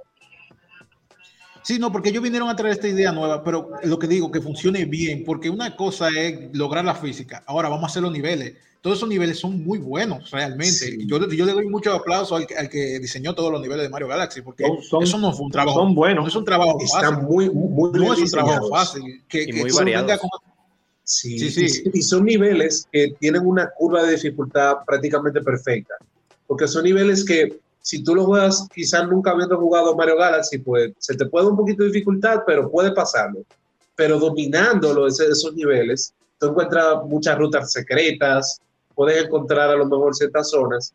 Entonces son niveles como que están pensados eh, como para todo tipo de jugador. Es como un juego como que no deja eh, excluido a nadie. No, es que eso ellos lo, lo, visualizaron de, de 5 a 99 años. Lo, lo, wow. Y hay una cosa que también. eso, es Mario. Eso es, el concepto de Mario. También lo hablábamos en el. Eh, bueno, no, pero eso, eso no quedó no quedó grabado. Lo, Gary cuando habla, no, porque es que el target de, de, Super Mario. Pero que. Eh, eso es como una película de Marvel. O, sea, o una. Bueno, de Marvel no, de Pixar. Tú haces una película de Pixar y la estética te podrá parecer muy, muy infantil y lo que tú quieras. Pero muchas de las cosas. Eh, el niño de 5 o 10 años no, no, la va a captar y es lo que pasa con estos juegos de Mario, que eh, tiene una, una dificultad estándar para que todo el mundo pueda eh, vivir la experiencia, pero si tú quieres sacarle el jugo de verdad a ese juego, ya tú tienes que tener otro tipo de, de, habilidad. No, aquí la, las, las, las, mismas, no, y, las, mismas galaxias, aunque las mismas galaxias, aunque pareciera, bueno, en algunas galaxias sí, la verdad, el, el, es, muy lineal, mm. pero hay otras en las que si pones atención, de repente te encuentras una ruta alterna o un tubo de los de Mario que te lleva a otro lado, o un, este, o un destello glotón que si le das los suficientes destellos te abre otra galaxia. O sea, realmente los niveles, eh, digo, bueno, Super Mario Galaxy está hecho para que los niveles tengan mucho backtracking. O sea, el mismo juego te va regresando los niveles una y otra vez, que si es por una estrella este de Luigi, que si es por un cometa este pícaro, oh, este, que, es, que si es este, las monedas moradas, o sea, realmente los niveles hay, eh, pues en total son como seis o siete maneras de pasarlos, que son las, todas las estrellas que puedes conseguir. Exacto. Sí, sí. Eh, pero bueno. Es una de las cosas que yo eh, admiro de... de no, termina ahí para entonces ir cerrando con el guion. Ok, que admiro de, de Mario Galaxy porque, como dice Maverick, eh, el juego es regresa a lo lineal. Eso es verdad. Y eso como que se aleja un poco de lo que había traído Sunshine y Mario 64. Pero al mismo tiempo ellos logran eh, hacer que lo lineal parezca abierto. Tanto visualmente en, la galaxia, como parece que tú estás en un mundo gigante y realmente es algo lineal como, como decía César, con lo de explotar el mismo nivel, con diferentes formas de pasarlo, yéndonos por aquí, intentando esto, lo, otro, eh, con el eh, retro, no es retrocompatibilidad, iba a decir, eh, la rejugabilidad, es la palabra. Tiene muy buena rejugabilidad. Ese, e, ese factor de los mundos lineales es un tema muy. ahí es que yo tengo como más conflicto con el juego. No sé si lo vamos a hablar ahora o lo, hablaremos más adelante. Déjame cerrar una cosita aquí, entonces ya podemos hablar con la libertad del juego. Y tenemos que el grueso de la música para este juego fue compuesta por Majito Yoko, eh, Yokota, con asistencia del veterano Koji Kondo, quien para esta ocasión mayoritariamente de supervisor, aunque contribuyó con cuatro piezas. En un inicio, Yokota consideraba que la esencia de Mario era la música latina, algo con lo que estuvo muy de acuerdo, en especial porque parece que las primeras composiciones de Yokota eran ya tierna zona, por lo que le aconsejó en palabras eh, parafraseadas, vamos a decirlo así, eh, Yokota-san, si en algún si en algún si en algún lugar de tu mente existe la idea de que Mario es tierno, por favor deshazte de esa idea. Otro, en otro episodio de Hazlo bien o muere. A pesar de, tener el ego herido, Yokota entendió las palabras de Koji Kondo y esto le permitió crear la, música que acompaña a todo el juego, que es básicamente la mira. Eh, es de un fontanero que va flotando por el espacio. No te pongas muy loco con la música el tigre ahí con el, piano en el, piano en llamas, carnal. Eh, cabe destacar que este es el primer título de la saga en contar con música orquestal y que la misma fue interpretada por la Mario Galaxy Orquestra, compuesta por unos 50 músicos. Que por cierto, yo sé que ya. este país, por favor. Que ya yo sé que esto es un tema recurrente, pero es que cada vez que hablemos de un, de un juego aquí y que Juan García, haya hecho un programa en Pixel Sonoro, vamos a recomendarle a la gente que vayan y se lo escuchen. de a fuerza. No tiene, no tiene desperdicio. Aborda un poco más de este aspecto que voy a decir eh, a profundidad, que no tiene de. Eso es calidad 1A. Y bueno, como director de sonido teníamos a Masafumi Kawamura, que lo podemos ver en la parte inferior de la pantalla, en las imágenes. Eh, quien hizo un tremendo trabajo al sincronizar los efectos de sonido del juego con la música. Algo que rescató de la experiencia de haber trabajado en el Waker y el Donkey Kong Jungle Beat. Eh, eso, con unos jefes se dan unas cosas loquísimas. Y bueno, ya para cerrar las informaciones del guion, Super Mario Galaxy fue lanzado a lo largo del mes de noviembre en 7. Mundo, primero Japón, Quedó por América, Europa y Australia. Día primero, día 17, 21 y así como paulatinamente. Pero fue una de esas instancias. Eh, ahora parece normal, pero había una época en la que Europa los juegos le llegaban como a los 2 o 3 años. Que en esta vuelta le salió eh, eh, barato. Europa, los gamers funados, bro, de los 90. que ahí, te voy a decir una onda, brother. Eh, lo que dijiste ahorita que Majito Yokota tenía el ego herido. Lo dijiste muy rápido, pero les voy a decir por qué tenía el ego herido. En otro episodio de Hazlo bien o muele, les voy a decir que inicialmente, este, cuando él le dan la chamba de, oye, compadre, tú te vas a encargar de la banda sonora de eh, Super Mario Galaxy, así que tráenos propuestas. El señor inicialmente compuso 28 piezas musicales para Super Mario Galaxy 28. Guarden este número. que en un inicio el, estilo que más tenía era un estilo más americanizado. Que al momento de que va con Koji Kondo para el visto bueno, Koji Kondo literalmente al momento que este, las escuchó, le dijo, compadre, esto no me gusta, regrésate y vuelvo a hacer todo. De las 28 que me trajiste, ninguna me gustó, carnal. Ve y hazlo todo otra vez. Entonces, literalmente, con todo, con el, con el ego lastimado y con todo este, el, ánimo para abajo, pues el Macota se fajó. Y para esta segunda vuelta, hizo este. Ahora se tardó tres meses en hacer la propuesta musical y en total volvió a traer piezas en tres estilos musicales, bro, para proponer. Dijo, ah, ¿quieres propuestas, compadre? Yo te voy a traer propuestas, yo te voy Manos te van a faltar, carnal, para mis propuestas. Entonces, obviamente ya al traerle estas propuestas, la que ganó precisamente fue el estilo orquestal y que ahora sí ya cuando este, esta es ya cuando Koji Kondo escuchó las tres propuestas dijo sabes que la orquestal queda muy bien para el tema del espacio que estamos teniendo para este juego y ahí fue donde ya este Koji Kondo y Majito Yokota se encargaron pues de componer la banda sonora este que eh, como bien dijo Shidori Kondo compuso cuatro temas, entre ellas la de la Estrella, que es el, primer mundo de Super Mario Galaxy, uno de mis temas favoritos. Pero Makota literalmente sacó el modo Super Saiyajin y dijo, compadre, no me vas a ganar.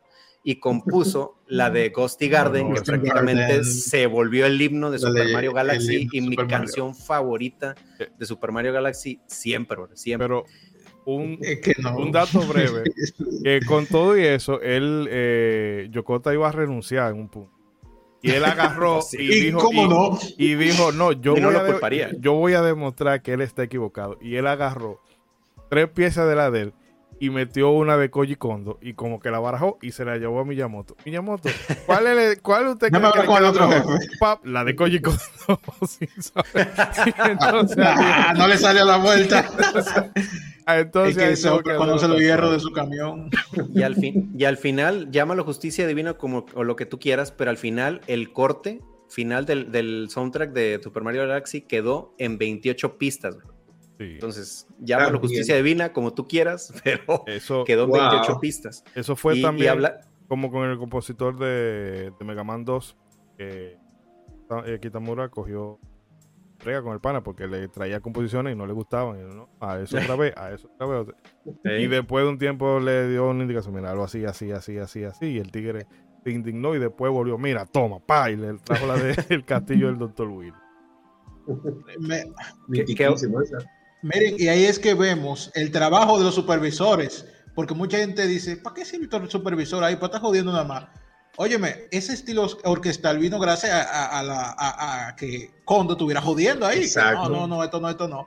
Quizá uno lo ve un poco pesado eso, pero es, es, necesario. que el estilo musical hubiera sido el mismo, o sea, el hubiera no existe, podemos especular, pero dudo mucho que hubiera sido lo mismo. dudo bastante. No, porque es que, esa, música orquestal marcó un antes y un después en Mario. Es que Mario nunca volvió a sentirse igual eh, musicalmente. Luego, no, yo, yo, tengo, yo tengo una anécdota de que, en, ese momento yo estaba haciendo mis, mis, prácticas profesionales y me acuerdo que nos hicieron ir este, un sábado por un evento que iba a haber ahí en el trabajo. Y total, estábamos en la oficina y no había casi nada de gente por lo mismo. Y pues yo tuve chance de poner este, en la compu el, precisamente el soundtrack de Mario Galaxy. Entonces un compañero se me acerca y dice, oye, qué buena música traes, ¿de, de dónde es? Y yo le digo, ah, pues es de un juego de Mario, el Mario Galaxy. Y es, esa es la música de un Mario, no te creo. O sea, le, tuve que, mira, compadre, es que, o sea, hasta que le enseñé, me mm, fue como, al fin eh, me creyó la, el dato, pero, o sea, es, está muy, muy bueno. Edric, no sé si tú quieres comentar algo de la música. Eh, galáctica. como Toño. la elección, la elección de la música fue, fue, Oye, ¿cómo es que dicen ahí? Fue desde el principio, desde el principio, el equipo que parecía no tener claro lo que iba a hacer, pero dentro de sus cabezas tenían claro de que tenía que expresar grandeza, algo grande, algo eh, magnífico, fabuloso, inmenso. Entonces, musicalmente hay algunas cosas que se correlacionan y otras no. Tú no puedes poner un género musical X, un estilo X para ejemplificar grandeza o magnificencia. Tú necesitas algo complejo, algo bien hecho, música orquestada, la más compleja, la más difícil la que requiere más trabajo, la que requiere más trabajo de composición, de todo. Y esa es la que tiene Mario Galaxy. Yo no me imagino ahora ese juego con otra cosa, con otro estilo.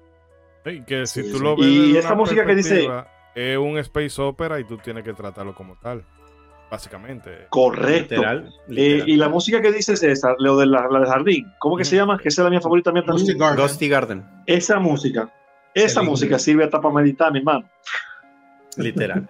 o sea, para tú, o sea, como relajarte, sentiste bien, es buena vibra, o sea, eso es algo eh, como esta música también, que mucha gente entiende que es una de las músicas más famosas de los videojuegos, el de música de agua de Donkey Kong. Eso es perfecto. Ah, esa me encanta. Hay, hay, otra muy ambiental que se llama Space Junk Galaxy, que está así como muy ominosa, muy tranquila. De verdad se la recomiendo. Yo sé cuál para, Para, para meditar, busquen Space Junk Galaxy de, Super Mario Galaxy. Está muy buena. Hasta, a lo mejor era que se fue Hasta, para literalmente ponerte cósmico también está muy buena. De seguro esa con la que usa Kojima cuando se está dando el pase de lo que él fuma. Que ahorita. Sí, no, hay que mire. Ahorita. está, bueno, ahorita que hablabas de los efectos de sonido también. gran trabajo de Masafumi Kawamura, porque, o sea, por ejemplo, cuando estás eligiendo las galaxias en el menú de elegir nivel, mientras está la canción, que es así como el espacio, y tú vas este, indicando a qué galaxia vas, el sonidito que hace para elegir una galaxia se coordina exactamente con los acordes que está sonando la música de background. O sea, el ping, Correcto. Tan, tan, tan. O sea, no es al azar. Al, según el acorde que esté tocando la música de fondo, es exactamente armónico al, al sonido del background. O sea, y aparte, recordar que en ese momento los controles de Wii, señores, tenían esto. No sé si lo ven. Tenían esta, ah, esta bocinita Explícale a los oyentes. Que bueno, para los que nos están escuchando, el Wiimote tenía un altavoz que hay programados efectos de sonido que solo se oyen en el control. Recoger una moneda, saltar sobre un enemigo, agarrar un, destello. Cuando tú tiras, los, trozos de estrella, solo se escuchaban aquí. Entonces, tremendo. Ah, mira, es un detalle que se perdió en la de pues, Switch, porque para mí la experiencia de la Switch mejora mucho, pero ese detallito no lo había tomado en cuenta. Pero, o sea, son efectos, eh, son, son cosas que en su momento, o sea, fueron un gran trabajo en el aspecto de efectos de sonido. Y cuando tú peleas con este hombre, King Caliente. Uy, sí, también. Sí. ¡Pam!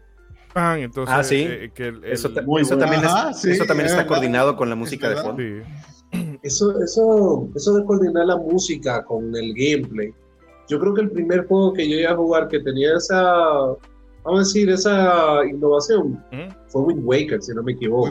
Eh, y eso era algo que me encantaba. Con los espadazos, exactamente. La idea es básicamente la sacó de ahí. Eh, eso eso me encantaba, porque era, era, como que el combate era como una especie de ópera. Y cada vez que daba un espadazo, cambiaba la, la, la melodía. Exacto. Eh, eso, eso me, encantó. Eh, César, brevemente, que creo que no hay mucha, mucha de la publicación tarde, pero para antes de comentar eh, más detalles del juego, eh, lo comento. ah, claro, claro. que nos dejaron la gente en la de Twitter y demás redes. Sí, muchas gracias a todos los que se reportaron ahí, los oyentes. Entonces vamos a leer sus comentarios el buen Perseo Javier que se reportó nos dice, ganazas de escucharlo, me encantó el Galaxy y siempre me he lamentado no haberlo terminado nunca. Ya sé que no tengo perdón de Dios. Espero que eh, con su programa me animen a ponerme manos a la obra. Compadre, por favor, termínalo. Termínalo, termínalo. Si no es ahora, ¿cuándo? Después, de, después de terminar este programa, tu tarea es terminarte Super Galaxy. este, y pásalo, muele. Pásalo, muele. o te van a llegar los Yakuza. Ajá. O va a venir Miyamoto a regresarte todo tu trabajo a que lo hagas de cero. Te va, te va a salir Yamauchi a las 12 de la noche cuando tú vayas a jalarte las patas. El buen Estratos, estamos en podcast, se reporta. Nos dice, seguro estoy que será un episodio de aquellos. Con lo bueno que es este juego, hay tema para rato. Debo buscar el 2 porque lo tengo pendiente. Del 1 solo hice la primera vuelta y la historia sobre Rosalina se me hizo muy padre, considerando que Mario nunca ha tenido realmente una narrativa aquí se lucieron la verdad con la historia. Y las teorías, otra cosa. Espero que César no tarde la mitad del episodio hablando de ellas y mejoran un episodio aparte. Un saludo enorme para todos. No, es que hablar de todo el mame de todas las teorías conspirativas que salieron de los cuentos de Rosalina, no, no acabamos, de verdad. Sí, que, hay muchas cosas que se dejan al aire.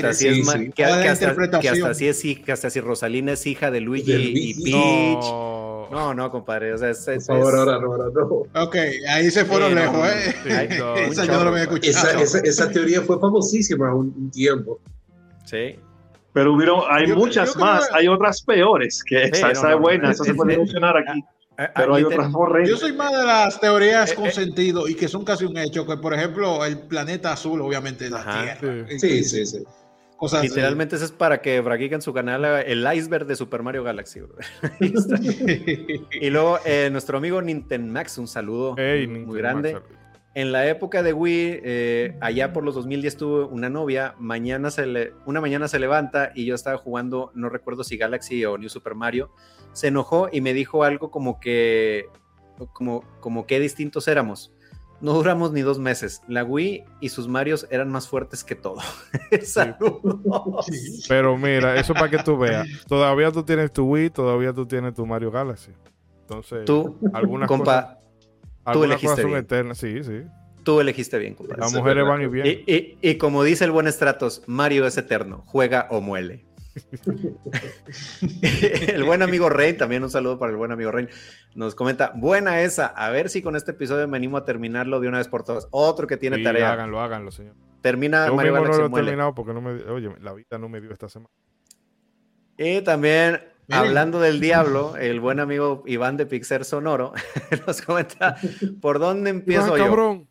Hablar de la música, yo qué sé, le podéis dedicar dos programas por lo menos. Así que pues ahí eh, ya eh. comentamos un poquito de la música, porque sí, también es algo a lo que le podemos este, meter mucho, mucho tiempo. Es que sí, señores. si ustedes creen que estamos exagerando, ustedes, es porque usted no jugó Mario ah, Galaxy. a, lo que Iván agrega, me tienen que invitar alguna vez de estas cosas, tío. Yo no soy, ha sido como el último invitado, pero este juego lo tengo estudiado a fondo. Yo me imagino que en este momento a Gary le debe estar eh, picando, le debe estar zumbando el sonido, el, oído, pero tremendo. Un saludo para Gary. No, no creo que llegue hasta acá. Este eh, bueno, señores, esos son todos los, esos comentarios que tenemos de los oyentes. Muchísimas gracias por reportarse. Aquí nos eh, vemos la próxima. Un saludo para todos los que nos y nos dejan, porque estas clases de eh, los comentarios, estas experiencias un poco más el debate. Y la verdad es que uno se ríe con las cosas que que digo, para, para, endulzar ahí un poco el tema de las novias, voy a contar rápidamente que cuando se lanzó el juego, a mí, este, en un inicio yo estaba cumpliendo años, digo, el, juego se lanza en noviembre y hasta ese septiembre del siguiente año que yo cumplí años, pues Abby, que en ese entonces era mi novia, eh, pues yo de que, pues era de que, ah, pues Mario Galaxy, un juego que quiero, que, que sí quiero tener. Ay, ¿sí me escucho o me corté? Sí, sí, sí, te escuchas. Ah, te escuchas. Entonces, para mi cumpleaños, pues hagan de cuenta que lo que hizo fue que me regaló una mochila de esas tipo cartero, de las que te cuelgas, que pues también a mí me gusta mucho ese tipo de mochilas. Pero yo, ay, qué padre, no, hombre, está como es mi regalo. Y ella me dijo, abre la mochila. Y yo, ¿por qué? Tú ábrela, compadre. y en ese momento de la mochila, señores y señores, Salió esta preciosidad, señores. Salió esta preciosidad. y en un episodio más de eh, Super Mario RPG capítulo 2, compadre, otra vez me pusieron a saltar hasta el techo. Dije, no puede ser Super Mario Galaxy. Lo que tú no, no, carnal. Lo que tú no sabes que hace porque tú caíste en el Genjutsu. Sí, sí, sí, compadre. Exactamente. Y, ahí te agarró, ahí te agarró. Y, ocho, y así es como llegué a tener ocho años de casado, señores. Wow. o sea, llegaste y ya se acabaron, o siguen. No, ¿De qué? No, Avi, Avi un saludo a Avi que nos lo presta los jueves. no, mira, pero por una, por nada más sí. Yo también tuve una suerte similar, pero por nada más sí hay que aguantar todo lo, todo lo continuo que se pueda. Sí, sí, no, no, no, compadre. Yo, yo soy Don Mandilón, amigo. E, e, esta señora me regaló su me regaló el Switch, me regaló el, el Xbox Series S. Compadre, yo le lavo la ropa y los trastes que ella quiera, carnal los que ella quiera. Un saludo a Yuna, no coja eso de referencia. Eh, Yuna, Yuna, ya sabes a quién hablarle. Eh, pero bueno, siguiendo ya para eh, ir dando las cosas de Super Mario Galaxy, Maverick, iba a zafar el nombre. Vamos a proteger tu identidad por si hay algún cobrador viendo por ahí. si quieres elaborar un poquito más en por qué Mario Galaxy tú no lo pones como tan alto en, en, el eh, panteón de, juego de Mario. Eh, la cuestión con Mario Galaxy es curiosa porque... Cuida tus palabras, Maverick. lo que me pasa con, con, Mario Galaxy es que me deja sensaciones agridulces, porque por un lado, Mario Galaxy todo lo que hace prácticamente lo hace bien. O sea, yo no tengo un defecto que yo pueda decir, mira, que este juego tiene esto que no me gusta, pero al mismo tiempo... El tema es subjetivo. Eh, exactamente, al mismo tiempo se me pierde la esencia de lo que a mí me gustaba de Mario Bros, por lo menos en el 3D. Porque, por ejemplo, yo, uno de los primeros juegos que yo jugué en mi vida fue Mario 64, y esa libertad del mundo, de poder explorar eh, desde tantas distintas áreas. Esa falsa sensación. Ese comentario lo sentí en la artritis. Primero, de mi primer juego fue Mario 64. No, me, empezaron a doler las rodillas, nada más donde dijo este señor eso. Wow. No, no, no, no, no. Bueno, pero, pero continúa, disculpa. Sí, sí, no, no, no. Avisen cuando vayan a decir eso.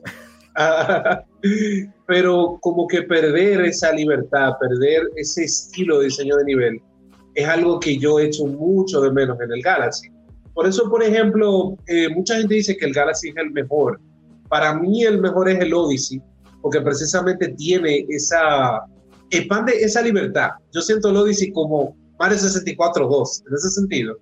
Y es algo que yo... Sí. O sea, yo entiendo que eso es parte también de la filosofía de Mario, porque Mario prácticamente se reinventa en cada juego. O sea, ningún juego de Mario es igual al otro, pero al mismo tiempo he hecho mucho en falta eso. Sin mencionar que el, control, o sea, Mario 64 daba gusto mover a Mario, ponerlo a hacer volterita, hacer eh, muchas, muchas cosas, incluso hasta romper el juego era divertido. Entonces, en Mario Galaxy es como que Mario se siente muy, mucho más torpe, más lento, más pesado, como que ya no tiene tantos... Evítalo eso. no, tiene tantos movimientos. Es como que es un adelanto, una revolución, pero al mismo tiempo es un retroceso en otras cosas. Es entendible porque meterle el, control de Mario 64, eh, tú pasas el juego en, cinco minutos. O sea, tener tanta libertad, tanta agilidad de movimiento, poder saltar aquí para allá. Pero eso, eso sí yo lo, como que lo, extraño mucho cuando juego Galaxy. es algo yo más, ese, sentimiento. No, pero espérate. Yo, aunque sí me gustó mucho Mario Galaxy. Eh, ajá. No, Edric, que le dé la, la contrarrespuesta para. para que se lo saque del pecho. ahorita entramos tú y yo. No, está bien. ¿Qué te digo? No, porque es, que, es subjetivo. Es algo completamente subjetivo. Lo primero es que eso, es, como dice el joven, eso es subjetivo, es una opinión de él, de una percepción que él tiene de lo abierto, entre comillas, que era Mario 64 pero Mario 64 era un juego en el que tú tenías libertad para moverte hasta que llegaba la pared invisible, que estaban generalmente bastante cercas. Sin embargo, en Mario Galaxy, tú tienes una libertad completa de movimiento en todas las esferas y voy un poco más lejos. En Mario Galaxy tú puedes cambiar de esfera de un lado a otro en un mismo stage. En Mario 64 tú solamente tenías los tres o cuatro cuadritos que estaban asignados a ese mundo y ya. Tú no podías irte o de hecho, era muy fácil romper el juego, entre comillas, romperlo, porque los, los stages estaban diseñados para que tú hicieras ciertas cosas en un cierto orden. Tú no podías, con algunas excepciones, en Mario 64, cumplir dos metas en una misma ronda. O sea, tú tenías que hacer una meta, una ronda para una cosa, una ronda para otra. O sea, la repetitividad, o sea, el replay value de los stages era un tanto forzado.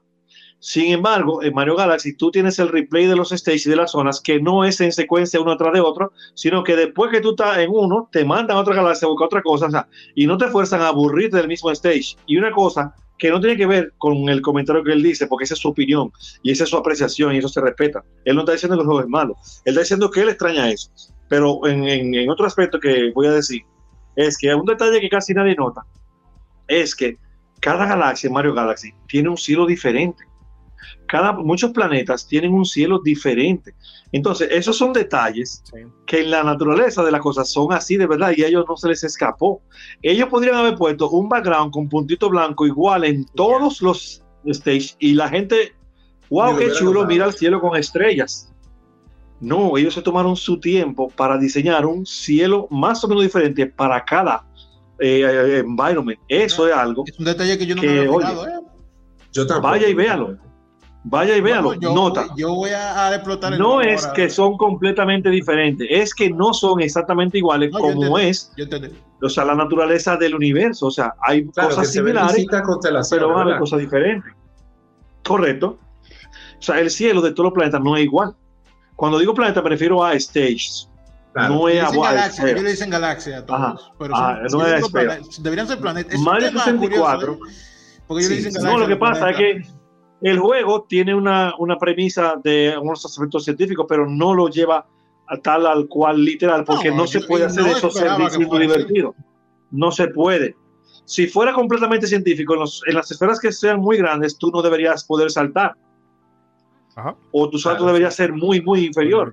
y no es así. La finalidad es que sea jugable y que tenga ese concepto. claro, claro. Y eso está bien manejado. Lo que él dice que extraña de Mario 64 es porque esa fue su primera Mario. Mario no tenía esa libertad antes. o sea, Mario era literalmente avanza para adelante o para atrás y pisa a todo el mundo y pasa el stage. Del punto A al punto B y ya. Claro, correcto. Esas son las ventajas de no haber visto la, la, zapata, que tú, tú, tienes la o sea, eh, eh, tú, puedes notar eso, pero un día dedica tiempo, por ejemplo, a jugar eh, Yoshi Island, que en mi opinión es un juego muy underrated. A mí me encanta este juego. Que es Mario tiene, tiene, muchas cosas de, de, Mario Galaxy, por cierto. Sobre todo en el, en el este, que es como un planeta Sí, es que eso es sí, sí, que tiene como. Me acuerdo que había un boss que era con el En la batalla contra el cuervo este. Sí, correcto. que tenía la, la, es prácticamente Mario Galaxy en 2D. Sí, sí. Correcto. Por eso lo traigo a colación. O sea, eso, esa libertad que tiene, que tú sientes en Mario 64, no está en Mario 64, está en Mario Galaxy. Lo que pasa es que tú lo estás viendo eh, como una línea de un punto A a un punto B. En Mario Galaxy. Super Mario, Super Mario 64 se siente así como él dice. Es la batalla contra eh, Rafi Es correcto. Pero son dos juegos grandiosos, son dos juegos grandiosos. Tú acabas de decir algo que me va a motivar a comprar, a proponerle a mi hijo que se la gane para que para comprarle a Mario Odyssey, para yo ver si es verdad que Mario 64 2, porque tú acabas de poner un estuche muy alto. O sea, yo voy a jugar ese juego buscando Mario 64 moderno y lo, bueno, vamos a ver, yo voy a dar review después cuando lo porque lo veo. Y es muy, y es muy curioso lo que dices de Mario 64, porque durante el desarrollo, o sea, el equipo, el, el EAD, este, lo que se propuso es, nosotros necesitamos hacer el verdadero sucesor de Mario 64, porque muchos de ellos se habían quedado no satisfechos con Mario Sunshine. O sea, sobre todo Koizumi. O sea, se había quedado así como que, chin, yo debía haber hecho más para que a Mario Sunshine le fuera mejor. Entonces, para ellos fue, ahora sí, ahora sí va, que le fuera mejor. ¿Cuál fue el videojuego del año ese año? Eh, no, porque nadie está diciendo que es malo, Sunshine. Sigan hablando de lo que yo discretamente busco la información. Nota, a Mario Bros, a Mario Sunshine no le fue mal. El problema es que se llamaba Mario si, el, si el juego se llamara Pepito brinca con la mochila, fuera mejor. Sí. Porque tú no lo comparas con Mario. Ese juego no es malo. Y mira que a mí no me gusta. Pero yo a mí no me gusta porque yo lo estoy comparando con Mario 64. Ese juego no es malo. Lo que pasa es, como el mismo, como decían hace unos momentos en el programa, quisieron hacer demasiada libertad con la cámara y la libertaron tanto que, lo dañaron. O sea, fue, un problema. Y además ataron a Mario al agua y a lo que podía hacer con la mochila. Cuando tú vienes de Mario 64, que Mario, bro, la gente decía, ¿y ese Mario? ¿Tú lo que pensabas que será? Ryu Hayabusa o un personaje de eso, un Belmont haciendo de todo. So, tú no veías a Mario tan atlético, un panzón enganchándose en paredes, haciendo fifla, haciendo gimnasia encima de un árbol. O sea, era demasiado. Entonces, las otras Mario, de hecho, la voy a buscar a Mario Odyssey. El GOTI de ese 2002, eh, eh, Halo Combat Evolved. Creo que es el primer Halo. Ah. a ver, eso que obviamente si, si, tú vas a ver Odyssey, lo vas a ver con los años que, corresponden entre 64 y, y Odyssey. Obviamente no. Por ejemplo, para mí no. Yo voy a comparar, yo lo que voy a buscar es un Mario 64 moderno. Yo, yo no voy a jugar por la gráfica ni nada de eso. Yo voy a buscar un Mario 64 moderno. en, ese aspecto, en ese aspecto sí estoy de acuerdo. O sea, la libertad que tenía Super Mario 64, la libertad entre comillas, porque sí es muy cierto lo que decía ahorita Edric, pero en Mario Odyssey sí se potencia bastante. O sea, sí vuelves a, tener estos mundos extensos. Que, que sí, o sea, que por ejemplo aquí en Mario Odyssey y en Mario 3D World sí se extrañaron, pero precisamente viniendo de, ese punto de Super Mario 64. Pero ahí es donde el punto de Brageek sí es muy acertado, o sea, porque pues para los que venimos del Super Mario 1 de NES, pues decimos, pues esto siempre ha sido así, compadre. Mario siempre ha sido de ir al punto A, al punto B y, y ya, o sea, y párale de contar. Entonces, por eso es que pues, para mucha gente es como que, pues está bien, o sea, un Mario así es. Claro, pero, eh, pero, pero, pero aportando un poquito a lo que ahorita decías tú, eh, por ejemplo, lo que comentaba en el, de, en el episodio de Super Mario RPG, que ya poniendo a Mario en este entorno no tan lineal, algo que te ayudaba a guiarte mucho era la sombra, pero es algo que no te ayuda nada en Super Mario Galaxy. o sea, ahorita que lo volví a jugar, la verdad es que el dar los saltos plataformeros ya en estos mundos en los que de repente la cámara se te voltea o Mario este, depende de la gravedad este, de, del tamaño del planetoide en el que esté, sí es más difícil ubicarte en los saltos. O sea, ya, por ejemplo, eh, saltar sobre un enemigo en cualquier Mario es piece of cake, pero en Mario Galaxy es este un casi un deporte olímpico. O sea, sí es más difícil. Comparándolo, hacer, hacerlo en Mario Galaxy. Y, por ejemplo, el movimiento giratorio, que es con el que Mario golpea a los enemigos, este, pues vino a sustituir el jab o las patadas que tenía Mario en Mario 64. Que la neta, yo sí lo extrañé porque precisamente cuando tú das el, el, movimiento giratorio, el juego se espera un poquito para que lo vuelvas a hacer. Entonces, por lo mismo que es difícil ubicarte en el, planeta donde tú lo falles. Pero eso es, un fanservice. Eso no fue loco. De que, de, que el, de que el enemigo te va a dar. Ya, perdón. ¿Qué, qué decías? ¿Tú jugaste Mario World? ¿Mario Golf? En Mario World está el movimiento giratorio. Ah, en Mario, World. ah, Mario World. que era el movimiento, que era el movimiento con el que tú evitabas ser golpeado por las pullas o algo, que, yo le decía ese movimiento, decía sumárraga. Porque así era que yo veía. también los bloques. Sí, Ese pues movimiento de Mario Galaxy, cuando yo lo vi, yo dije, ah, el, el Zumárraga, o sea, porque eso está o sea, se parece mucho al de Mario World. Ahora, que haya sido intencional, yo no sé.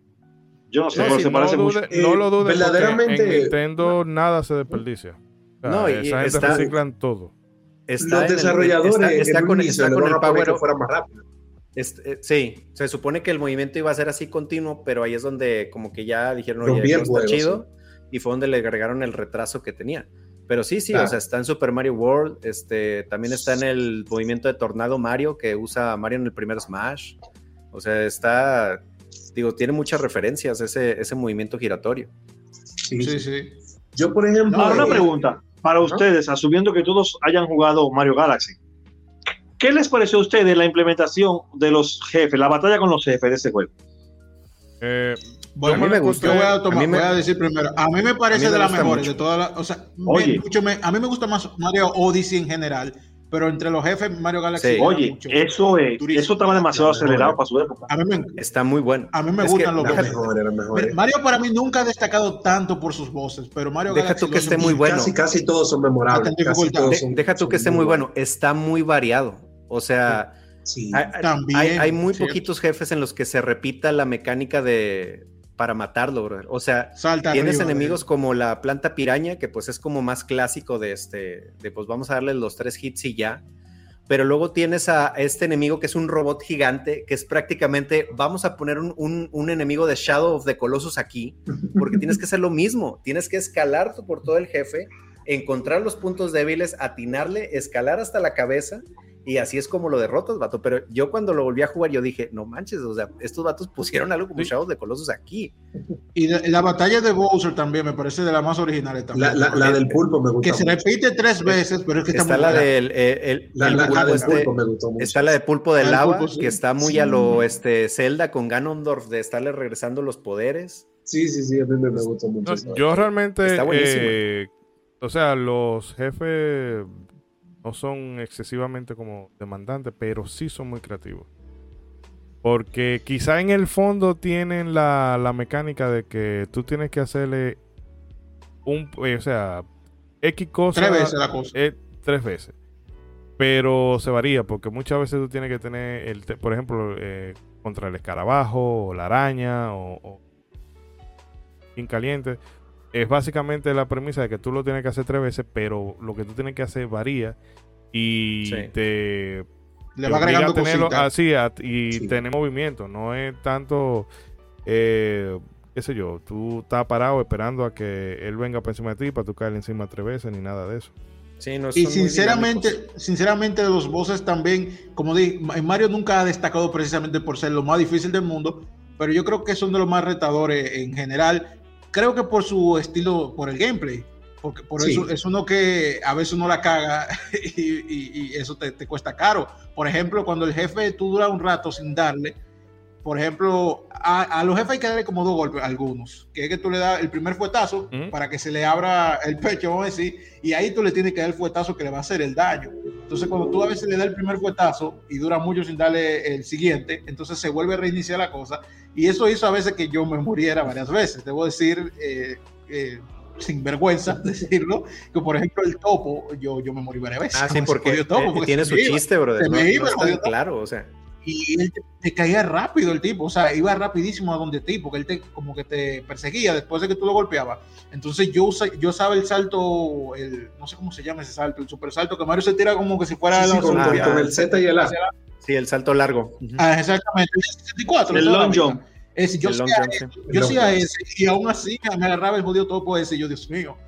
Entonces yo, realmente esos, esos voces me pusieron más. Es que la cosa que no sentía Mario. A, mí el topo me dio mucho trabajo también hacer. Sí, digo, yo ahora que lo volví a retomar, eh, para mí fue de que no manches, me tengo que acordar cómo vencer este mal. O sea, pero es, o sea, es interesante que es el topo está bajo tierra, tienes que dar un salto con un centón para sacarlo, brother. Para sacarlo bajo tierra con, con el impulso de, de, ese movimiento y ahora sí pegarle. O sea, te requiere, te da un requerimiento para poder pegarle, no nada más de golpéalo y ya. Eh, se siente bien diverso, sí, eso es verdad. Ese trabajo con los bosses es muy bueno. Eh, yo no quiero ser agua fiesta, pero hay que ir recortando. Esos programas de suyo, vamos a seguir hablando, un motín. No, pero para ir cerrando, yo quisiera darle el turno a cada uno para que, bueno, completen lo que sientan que no quiere que se le quede por decir del juego. Y ya después vamos cerrando. Entonces, obviamente, empiezo con el invitado. Eh, no, algo que no quiera dejar sin decir. Y quieres eh, sacar algo en juego, lo que sea. Eh, nada, simplemente decir eso. Mario Galaxy prácticamente es, es excelente en cada, en cada patado que tiene. Y como dije, no es precisamente mi Mario favorito, muchos factores, principalmente la libertad pero siento que es uno de los Mario, si no el Mario más, como más memorable en muchos aspectos. Eh, es el Mario que tiene la mejor batalla de los jefes, tiene el diseño de nivel más creativo, tiene una banda sonora que es única, que ningún otro Mario ha hecho nada similar a eso. Mejor. Eh, un estilo artístico, que eso casi no lo hemos tocado, el estilo artístico, pero es un estilo artístico que, es, que no envejece que es inmortal. O sea, es, el juego de Mario más hermoso. Tanto sí, ese efecto brillante como que, que envejece sí, Sí, sí, queda, queda, queda, excelente, queda excelente. O sea, es un juego que con simplemente ponerle un filtro HD ya se ve un juego al cual. Pareciera como que fuera un estilo eh, a propósito, como si fuera un juego indie hoy en día. O sea, ajá. No, que de hecho yo lo jugué en Wii U aquí te entra fácil, ¿no? Es como jugar algunos juegos, vamos a decir, de los primeros juegos de Play 2, ya no hablemos de Play 1, pero que eh, tú notas que han pasado los años. Sí, exactamente. Mario Galaxy del 2007, gente. Sí. Ha llovido, uno lo dice. El, el, juego es, como digo, prácticamente excelente en todo y resaltar sobre todo la, la historia de Rosalina, que eh, para mí una de las historias más sutiles, pero al mismo tiempo más míticas que ha tenido la saga. Y una muestra de que se puede hacer muchas cosas con Mario en la línea principal, eh, si se sabe tratar de la manera correcta, sin eh, obviamente alterar el ritmo del juego. Nada. Nada de eso. Bueno, y en el caso tuyo, Edric. Bueno, si hay alguna de las personas que nos están oyendo, nos están viendo en YouTube, que no ha jugado o no ha terminado este juego, yo le recomiendo que lo haga porque desde el diseño de los niveles, como han dicho, que es único, que es hermoso, que es muy bonito, que está muy bien elaborado, hasta la batalla de los jefes y algunos acertijos que vas a tener que, superar en el trayecto, va a ser algo que tú vas a recordar durante mucho tiempo. Yo jugué este juego cuando salió, lo jugué con mis hijos, con, hasta mi esposa jugó y nosotros de hecho hemos tratado algunas veces, hemos dicho, vamos a comenzar un día de esto a jugar a Mario Galaxy un domingo porque nos gustó muchísimo, porque de verdad, de verdad, es un masterpiece en todos los aspectos. Y yo espero que no en mucho tiempo tengamos un Mario Galaxy 2 o algo que tome ese concepto y lo explote hoy día con todos los avances que hay ahora de técnico y eso. O sea, pero un Mario Galaxy 3, sí. Lo que pasa es que Mario Galaxy 1 y 2 se parecen tanto que tú como que recuerdas las dos la misma cosa. no, no, no se acuerda directa. No. Eso un combo. Pero que, que retomen ese concepto y lo hagan ahora sería para mí algo, o sea, sería muy interesante ver qué pueden lograr con la experiencia que tienen y el poder que tienen ahora. Cuando salga la Switch 2. la Switch Pro. Confirmado, 100%. Un link mega, no fake. Eh, Brian, en el caso tuyo. Wow, hay tantas cosas que quisiera decir que no se van a poder decir todas ahora. Primero, una de que medio pregunta, bueno, que no, no quiero ampliar tanto. Toma dos, sí lo va a decir. rápido. Eh, pero, así responden al punto, respondan. ¿qué, eh, ¿Qué fue, en qué facetas o mecánicas ustedes se murieron más? Porque, por ejemplo, en mi caso, lo que fue con la bolita en arriba de la esfera, yo tuve que, me morí como cinco veces y dije, espérate, no. Agarré la Switch, la, la quité del cosa y comencé a jugar con ella en la mano así, porque yo no aguantaba, me estaba muriendo demasiado. Esa fue una y la otra, y me morí también mucho con... Eh, eh, es ese minijuego de la bola y la mantarraya, las primeras veces que lo jugué, carnal, morí. La, mantarraya, esa, era la mía también, la mantarraya. En el caso tuyo, Edric, ¿dónde te llegaste mucho? Yo no la jugué en Switch. No, no, no, en donde sea que la hayas jugado. En, en, Wii, en, Wii. ¿En qué, qué fue lo con la parte que tú me dijiste, concho? Me morí más de, más de la cuenta. Yo recuerdo haber muerto una o dos veces con el topo y algunos que otros jefes más. Miren, de, o sea, modesta y aparte, yo, yo, yo soy muy bueno jugando. O sea, eh, y, más cuando me gusta el juego, y más cuando el juego tiene un play control bien responsive, porque muchas veces a ti te matan en un juego porque el play control del juego no responde bien, no está bien diseñado. Entonces, en este juego, Mario hace lo que quieras. O sea, tú tienes un control casi absoluto de Mario. Y yo cuando estaba yo, no recuerdo haber muerto así muchas veces, ahora sí vi a mi hijo y a mi hija cogiendo lucha con el topo, con el robot que dijeron de Shadow de Coloso, con uno que era como un misil que te caía atrás, que tú tenías que hacer que en un sitio, ah, sí. que, que no recuerdo la cual. Con eso, sí, habían difíciles. No, habían varias con Pero básicamente, yo no, señores, oigan, con respecto al reto, yo acabé Ninja Gaiden Black en Master Ninja, sí que me maten. O sea, ahí, no, ya, ya, ya Pero bueno, ya, eso queda claro.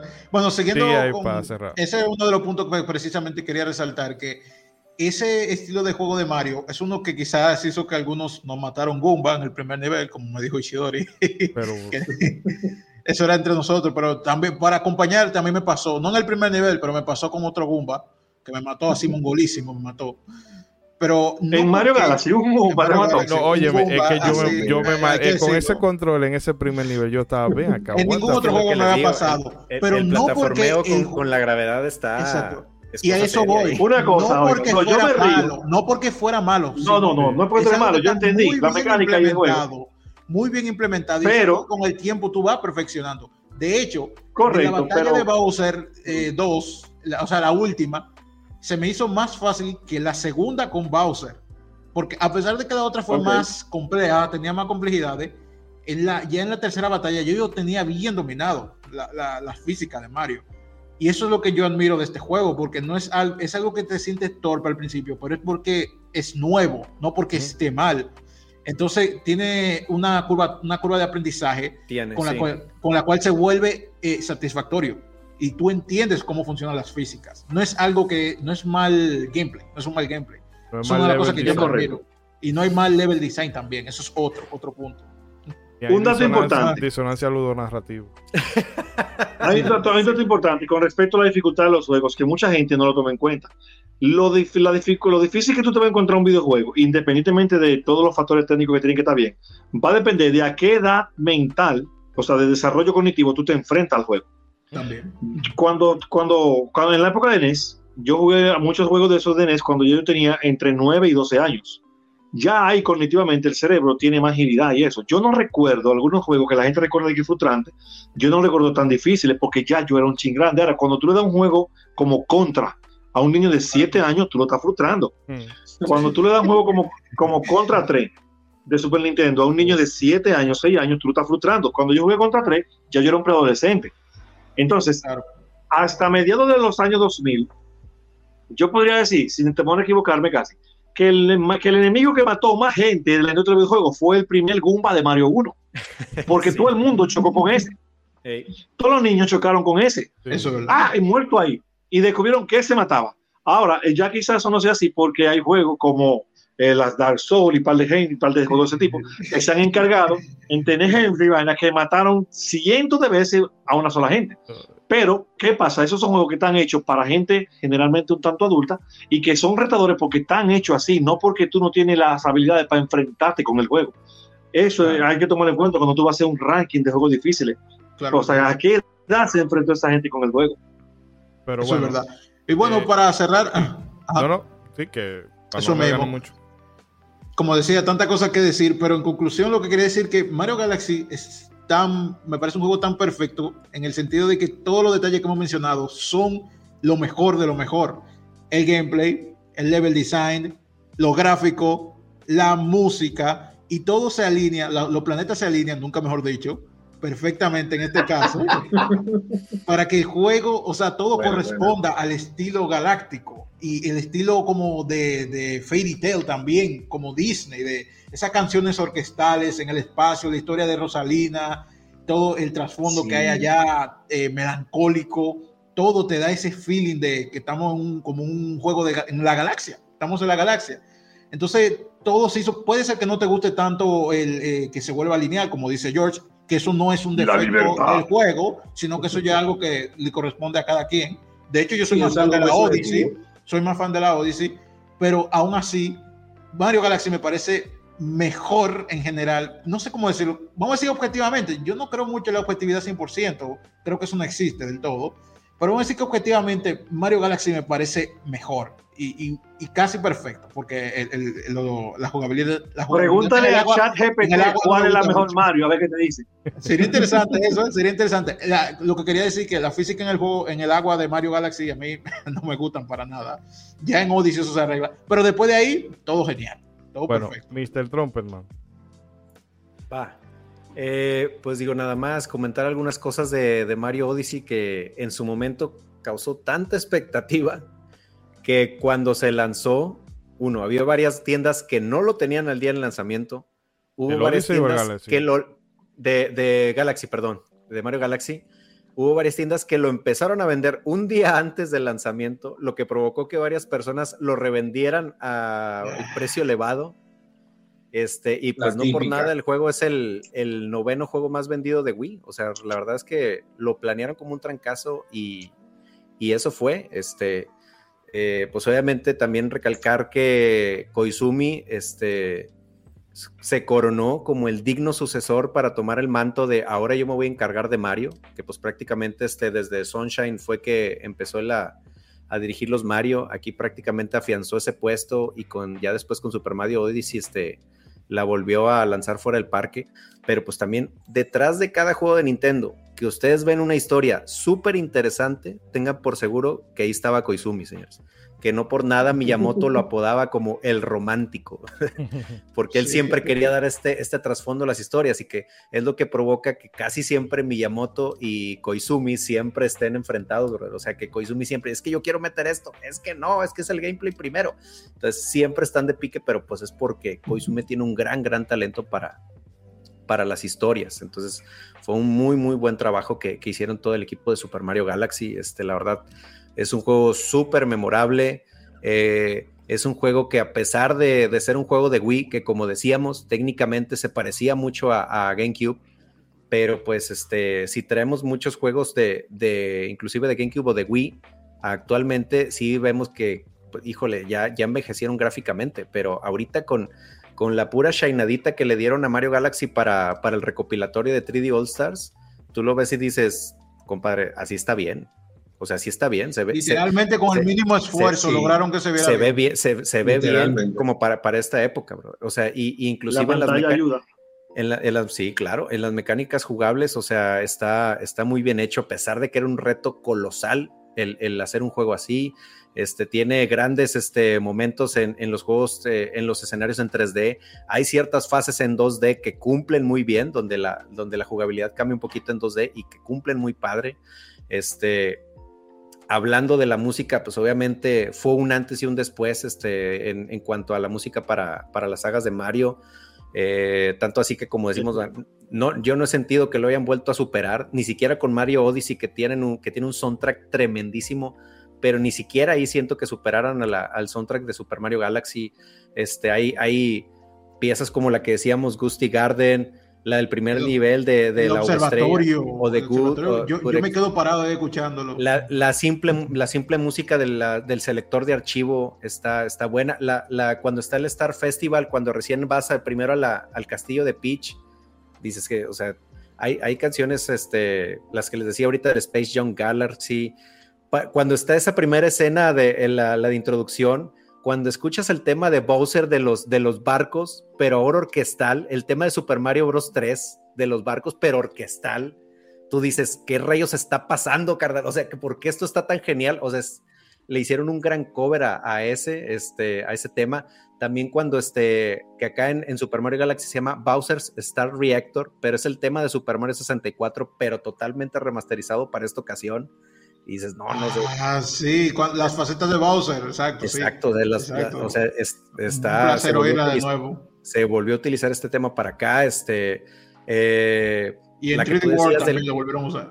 Del observatorio, este, inclusive se, se, remasterizó el tema Athletic de Super Mario Bros. 3, que ahora se llama Blue Sky Athletics.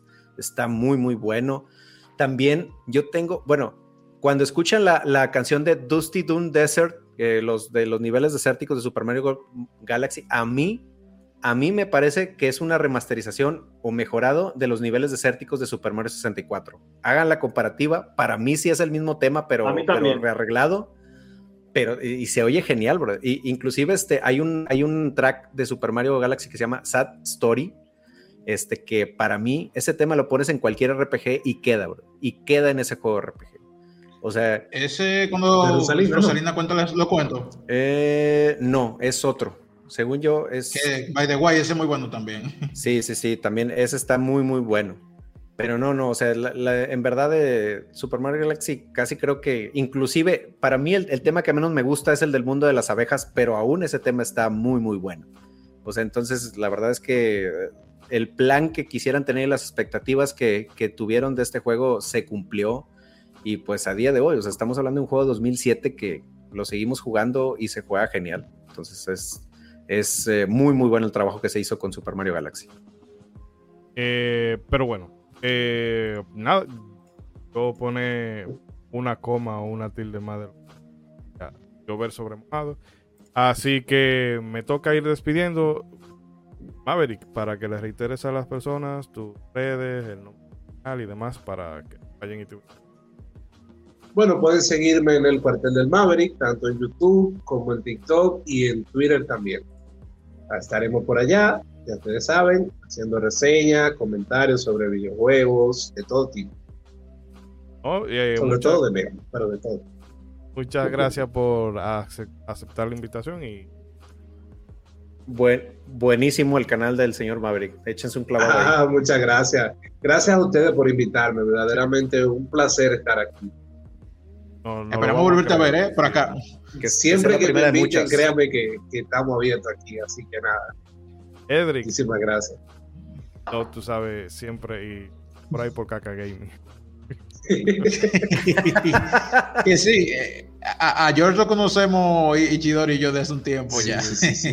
Pero bueno, Edric, reiterarle a la gente de las redes sociales de Ciencia Calva y este ah, que oh. tiene por ahí y despide de paso ya.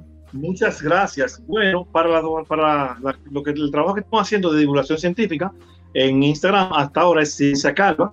Eh, hay un canal de YouTube que ya tiene algunos tres capítulos grabados y los voy a subir cuando complete los cuatro para olvidarme un tiempo eso mientras produzco los cuatro productos nuevos. Pero en Instagram por ahora Ciencia Calva y el emprendimiento de astroturismo que estamos haciendo se llama M42 Astrotours.